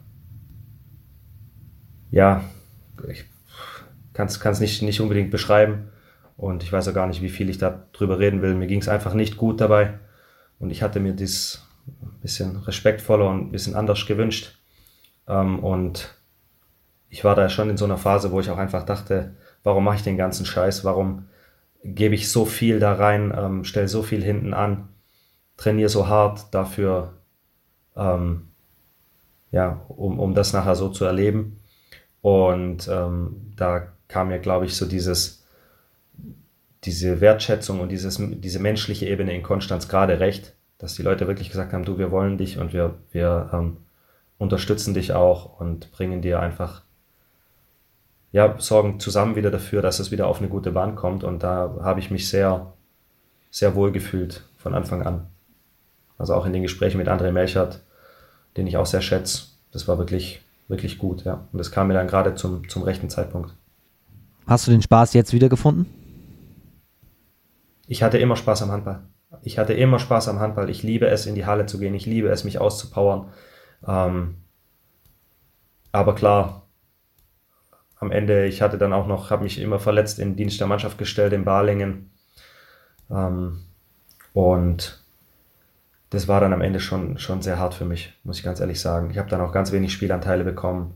Wenn, dann wurde es wirklich auch ja, nicht, nicht als gut dargestellt, was ich gemacht habe. Und äh, da habe ich schon nicht den, den Spaß am Handball verloren, aber den Spaß an diesem Business. Und ja, das habe ich schon wiedergefunden für mich. Aber wie gesagt, ich bin auch, ich liebe diesen Sport. Ich mache den, bis ich umfall. Bis ich nicht mehr kann körperlich. ja, und muss auch echt sagen, in Baling hatte ich ganz viele Leute, die mich da trotzdem auch krass unterstützt haben.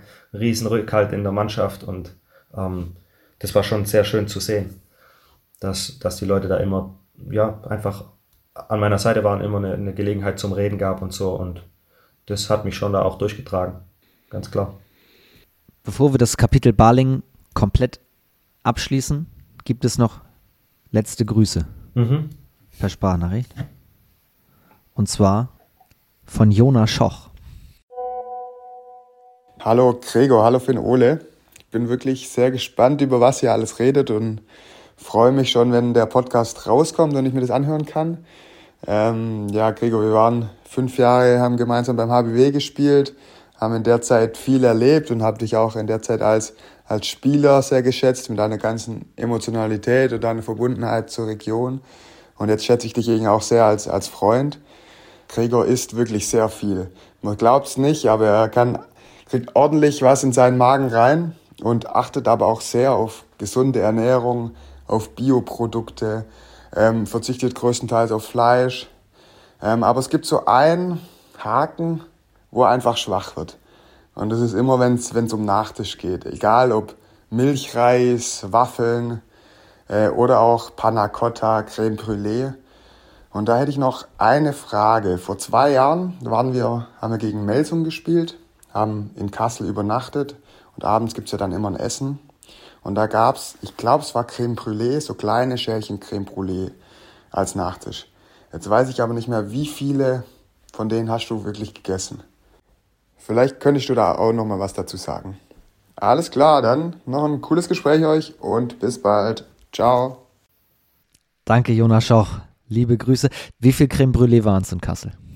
Ja, wir waren da, da hatten alle anderen Hotels zu und da waren wir in einem, in einem unfassbar geilen Hotel. Und da gab es. Ach, wegen Corona? Ja, und da gab es äh, Creme Brûlée und das waren, äh, muss ich sagen, das waren auch ganz kleine Schüsseln, gell? Das waren ganz kleine Schüsseln. Und jeder wusste, dass ich das gern esse und hat dann, wenn er sich einen Nachtisch geholt hat, auch gesagt, Gregor, willst du auch noch einen Nachtisch? Da habe ich jedes Mal Ja gesagt und hatte dann am Ende sechs, sieben von diesen Creme Brûlée-Schalen vor mir. Der Trainer hat schon böse geguckt und ich konnte halt nicht Nein sagen, weil die waren halt scheiß lecker. Und wir haben am nächsten Tag in Melsung gewonnen. Ja, also es war ein gutes Omen. Ich würde es jederzeit wieder so machen. Wir kommen zurück zur Husky Konstanz. Ich überlege gerade im Kopf, wie ich von Creme Brûlée wieder eine Überleitung jetzt schaffe, aber es, es klappt nicht. Deswegen, ein, es ist ein harter Cut jetzt. Es ist ein sehr, sehr harter Cut. Wobei, du sagst, du würdest es wieder so machen. Und du hast auch gesagt, also was Creme Brûlée angeht, aber es klang auch schon äh, raus, du würdest eigentlich alles, was du in, deinem, in deiner Handballlaufbahn so gemacht hast, auch wie du dich hochgekämpft hast, auch wieder so machen, wenn ich das richtig verstanden habe. Das führt mich zu einer Frage, die im Profi-Handball immer wieder gestellt werden muss, weil viele es nicht können. Kannst du auch mal zurückblicken und auch mal zufrieden sein oder geht es immer weiter? Beides. Es geht immer weiter, aber ich bin, kann sehr zufrieden zurückblicken. Ich bin super zufrieden mit meiner, ja, wenn man es Handballkarriere nennen will, dann Handballkarriere oder einfach mit meiner Handballzeit.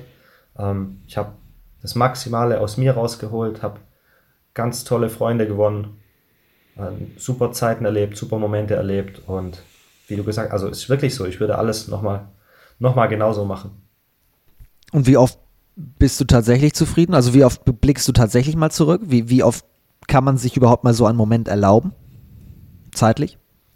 Ja, ich finde, das geht schon. Also ähm, ja, es geht ja im, im, ganzen Leben so ein bisschen darum, auch zufrieden zu sein mit dem, was man hat. Klar ähm, geht es immer weiter und als Leistungssportler will man natürlich sich auch immer verbessern und da ist das schon ein Thema, Zufriedenheit, dass man lernen muss, sicher. Ich war sicherlich schon in meiner Karriere verbissener als jetzt gerade. Das habe ich mit diesem ganzen letzten anderthalb Jahren einfach auch nochmal lernen müssen. Dass man vielleicht besser mal Abstand äh, gewinnt zu Dingen und die auch loslässt und zufrieden ist mit dem, was man hat. Ähm, das ist ein Prozess bei jedem Mensch, denke ich. Aber ich finde, das gehört schon auch immer dazu. Also da gibt es schon genug Zeit, sich damit zu beschäftigen. Und ich bin ein zufriedener Mensch und ja, ein glücklicher und das ist für mich die Hauptsache. Das ist der Rückblick. Jetzt schauen wir nach vorne. Warum hält die HSG Konstanz die Klasse? Ich glaube, weil wir einfach sehr großen, sehr großen Spaß haben und mit diesem Aufstieg eine Euphorie haben, die andere Vereine so nicht haben. Also wir, wir freuen uns wirklich auf jedes Spiel. Gerade die Heimspiele sind bei uns sehr emotional mit der Halle, sehr laut und ähm, ich glaube, das ist unser, unsere große Stärke und unser Teamgeist, dass wir eben wirklich eine Studententruppe sind, die ja vielleicht doch ein bisschen enger zusammenhält als andere Mannschaften. Und die gerade 30 Tore in Barling geworfen hat. Für dich sowieso, wir haben es jetzt ausführlich alles besprochen, ein ganz besonderes Spiel gewesen. Aber auch da habt ihr euch gut verkauft. Ja, das war ein gutes Spiel von uns. Um in Baling zu gewinnen, brauchen wir natürlich einen, einen Sahnetag und am besten noch einen relativ schlechten von Baling. Und das gab es beides nicht, sondern wir haben ein gutes Spiel hingelegt und Baling hat auch ein ordentliches Spiel hingelegt und dann waren es eben am Ende die sechs Tore, die es, die dann eben rausgekommen sind. Aber wir können damit leben. Baling ist nicht unser Gegner. Wir müssen nicht in Baling gewinnen.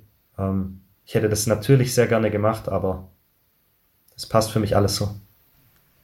Wir müssen noch ganz, ganz kurz über eine Geschichte sprechen, die gerade die, die Handballwelt in der zweiten HBL, sage ich mal, bestimmt hat. Und zwar vom 1. Dezember-Wochenende, da hattet ihr ein Heimspiel gegen Rostock. Und das ist ja nun wirklich für euch ein Gegner, den, wenn man die Klasse halten will, den ihr schlagen müsst. Gilt übrigens dann auch für Rostock umgekehrt. Und dementsprechend, ich habe es mir in der Wiederholung angeguckt, ging es auch flott hin und her und beide wollten es, glaube ich, unbedingt. Das, das, das würdest du erstmal so unterschreiben. Ja, ganz klar, natürlich. Das Spiel geht 32 zu 32 aus. Offiziell. Aber wer sich das Spiel nochmal in der Wiederholung anschaut, sieht, da ist irgendwas schiefgelaufen in Sachen Tore zählen und es gab viel hin und her, schon während des Spiels, auch nach dem Spiel, große Kritik auch von, von Empo Rostock. Was mich mal interessieren würde, klar, Rostock, also Rostock sagt, wir haben eigentlich gewonnen, wir haben mehr Tore geworfen und am Ende steht trotzdem 32 zu 32 auf der Anzeigetafel. Wie hast du das als Spieler erlebt? Weil wir können das, dieses Thema heute nicht, nicht ansprechen, sondern ich würde einfach nur mal wissen, ganz neutral jetzt gefragt, wie du dieses Spiel aus deiner Sicht erlebt hast. Äh, ja, es war ein enges, umkämpftes Spiel. Ich muss ehrlich sagen, ich habe das nicht zu 100% mitgeschnitten auf dem, während dem Spiel. Ich denke, so wird es einigen Spielern auch gegangen sein. Ähm, dann gab es kurz diesen, ja, äh, wo, wo Rostock, ich glaube, zum Kampfgericht hin ist oder zu den Schiedsrichtern, die haben sich dann besprochen. Und dann dachte ich danach, ja gut, ähm, müsste alles passen, weil ja, die haben sich ja jetzt damit beschäftigt. Und weiter habe ich dann gar nicht mehr dran gedacht. Und jetzt auch das von, von Rostock eben gelesen. Ähm, auch gelesen, dass sie jetzt keinen Einspruch eingelegt haben. Ja, und ich kann dazu relativ wenig sagen, weil ich bin halt auch einfach Spieler und ich denke, prinzipiell möchte im Handball jeder seinen Job einfach gut machen. Und da gehören ja leider auch Fehler mal dazu. Und ähm, in dem Fall war es jetzt dann wahrscheinlich so, ich habe es mir nicht mehr angeschaut. Ich, ich weiß es eben einfach nicht zu 100 Prozent. Deswegen ist es schwierig für mich, äh, da was zu sagen. Wenn es ein Fehler war, dann wurde eben ein Fehler gemacht. Und ich glaube, dass es halt, ja, ich habe in dem Spiel genug Fehler gemacht. Äh, Rostock hat genug Fehler gemacht. Ich habe auch schon Dinge in meiner Karriere erlebt, wo ich danach gesagt habe, scheiße, wäre besser gewesen, wenn es anders gewesen wäre. Also ja, ich denke, jeder will, will seinen Job gut machen und macht den auch gut. Und manchmal, ja, läuft es halt im Sport so, wie man es nicht will. Ich habe es mir angeguckt in der, in der Wiederholung. Mhm. Und äh, was, was, was die Torzählweise angeht, aber das wurde jetzt auch schon vielfach besprochen. Es soll jetzt auch hier gar nicht darum gehen, zu sagen, was lief schief, wie lief schief, was hätte anders laufen müssen. Das müssen andere Instanzen sowieso klären. Das ist, äh, das ist klar. Was mich interessieren würde, ist, hat es denn bei euch für Unruhe gesorgt? Weil im Nachhinein dann ja eigentlich, ihr habt jetzt einen Punkt geholt, der, der kann vielleicht noch Gold wert werden und die Tage später komm, kommt Feuer von allen Seiten sozusagen. Ja, also ich habe das jetzt nicht als Feuer von allen Seiten wahrgenommen. Ich glaube halt einfach, wenn man ich spiele jetzt auch schon 15 Jahre Handball dann auf, auf ja, A-Jugend oder Männerniveau und das war jetzt nicht das erste Mal, dass, dass halt irgendein Fehler passiert ist. Von, es passiert halt. Also wie gesagt, ich mache jedes Spiel, wenn ich durchspiele, mache ich fünf Fehler und Fehler sind einfach menschlich. Ähm, jeder versucht seinen Job gut zu machen und macht ihn auch super. Also ich bin hochzufrieden mit allen, die da in, im Handball dabei sind und, und sich engagieren und deswegen, ja, kann ich, kann ich dazu nicht, nicht mehr sagen klar, jede Mannschaft will gewinnen und ähm, soll auch soll auch sportlich entschieden werden. Das tut's in, also müssen wir ja auch mal ganz ehrlich sein, das tut's in in ganz, ganz, ganz, ganz, ganz, ganz vielen Fällen. Ähm, ja. Und alle anderen Fragen müssen alle anderen genau. zuständig beantworten, nicht die Spieler. Aber ich wollte es einmal, weil es mich eben auch persönlich interessiert hat, was macht es eigentlich mit der anderen Mannschaft? Ähm, bei Rostocks Sichtweise, du hast es angesprochen, äh, die, die, die kennen wir. Ähm, deswegen hat mich die Seite einmal interessiert. Ihr habt noch vier Spiele in diesem Jahr vor der Brust. Dann ist erstmal die Winterpause für euch. Nordhorn, Eisenach, Eulen und Lübbecke. Das sind jetzt vier Mannschaften mit großen Namen. Mhm. Du hast schon erzählt, in der Liga kann jeder jeden schlagen. Wann, wann ist es ein guter Schlussspurt für Konstanz?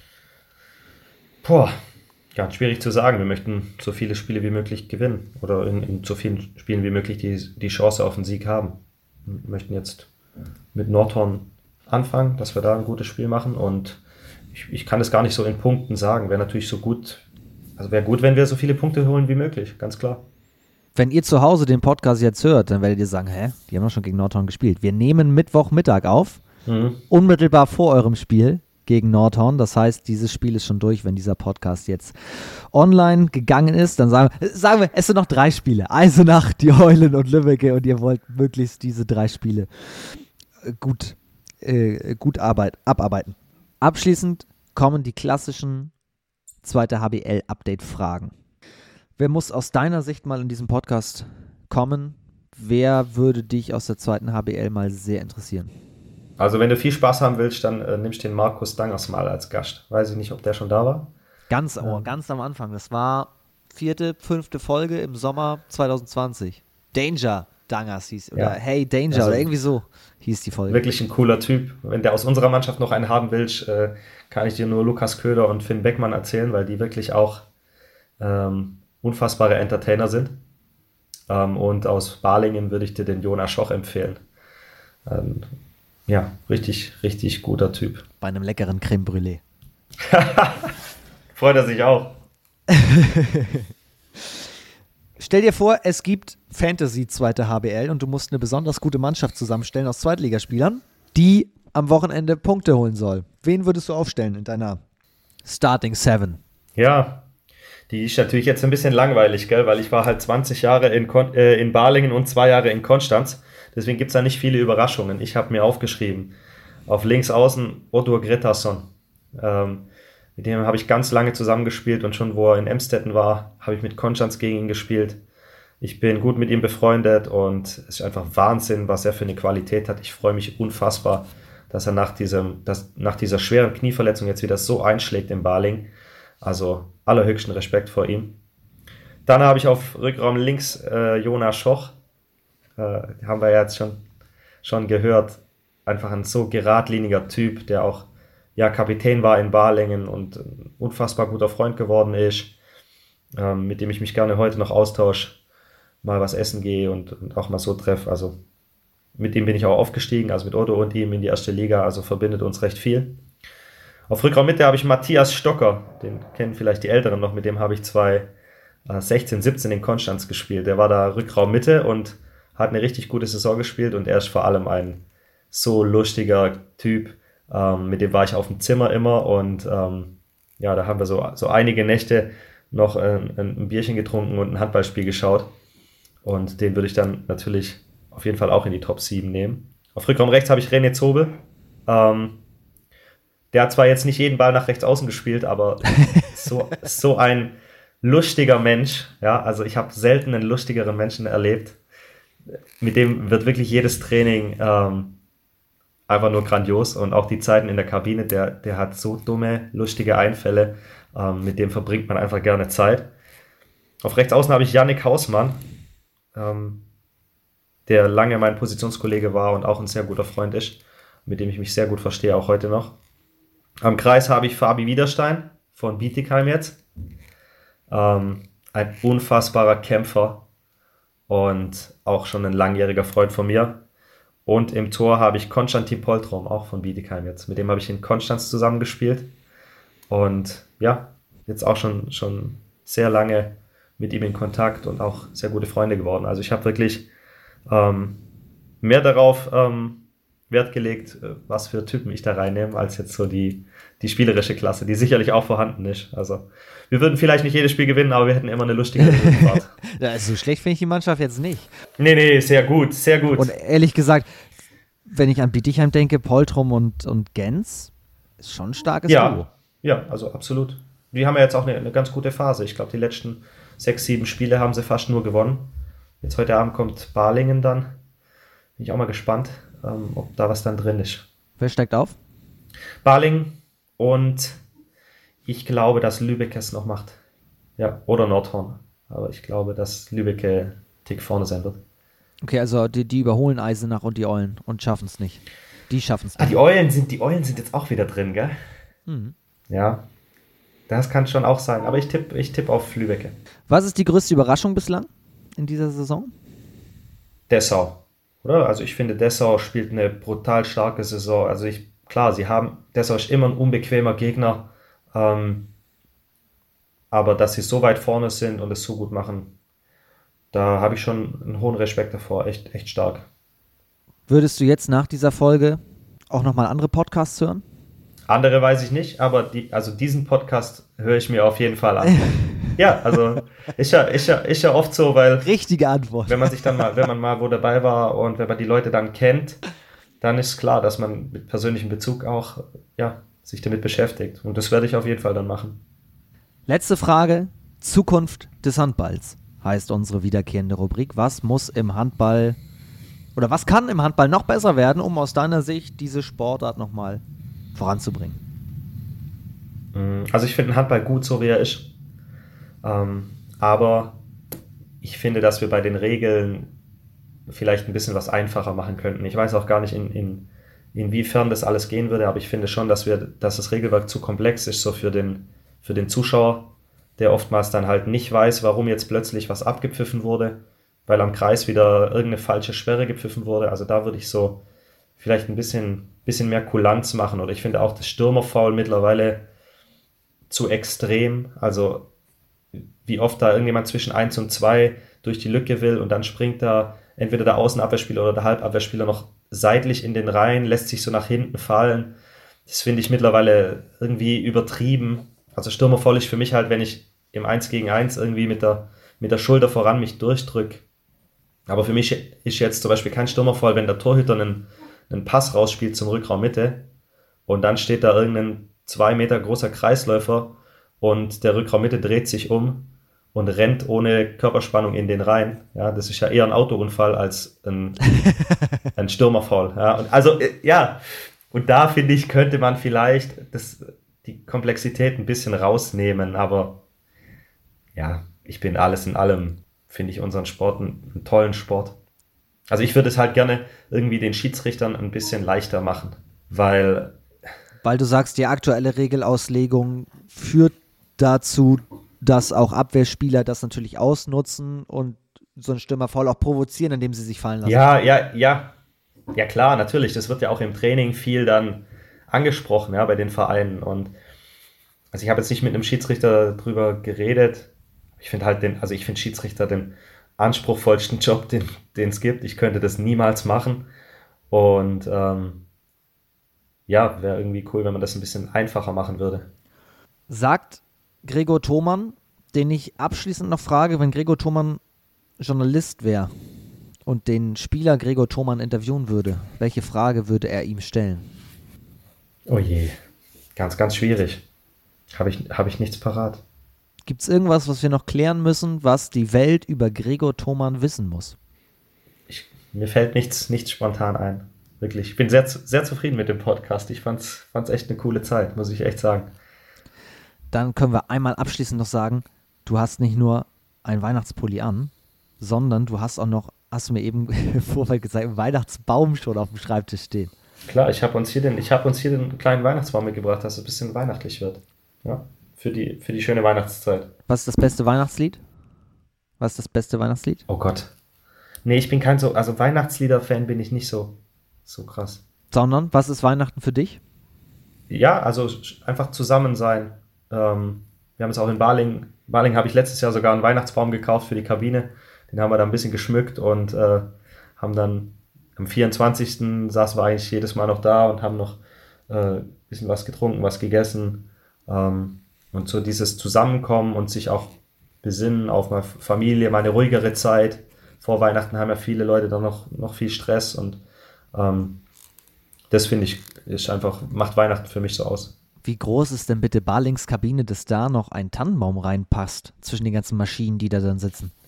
Ja, klein natürlich. Äh, die Kabine ist nicht, nicht riesig, aber also wir hatten alles und wir haben echt eine gute Zeit gehabt. Jetzt in Konstanz, ich hätte es auch gemacht, aber wir haben keine eigene Kabine. Ähm, und da kann ich natürlich nicht einfach in die, in die Halle dann irgendwo einen Weihnachtsbaum reinstellen. Funktioniert nicht. Naja. Ja, der wird, am nächsten Tag ist der weg wahrscheinlich. Kannst mal probieren. Großartige Geschichte. Gregor, vielen herzlichen Dank, großartiger Podcast. Das hat mir sehr viel Spaß gemacht. Cool, dass du da warst. Danke. Ja, ja danke, mir auch, wirklich. Hat mich sehr gefreut, dass ich eingeladen wurde. Dann genießt die letzten Tage bis Weihnachten noch und dann euch ein ganz schönes Weihnachtsfest zu Hause und dann aber natürlich auch vor allem sportlich viel Erfolg erstmal. Danke, dir auch. Ja? Schöne Zeit. Vielen Dank und das wünsche ich euch natürlich auch. Wobei, vor Weihnachten hören wir uns noch einmal. Nächste Woche gibt es noch eine Folge, die letzte in diesem Kalenderjahr. Würde mich freuen, wenn ihr dann auch wieder am Start seid. Das war das zweite HBL-Update für diese Woche mit Gregor Thomann von der HSG Konstanz. Alles Gute, liebe Grüße und tschüss.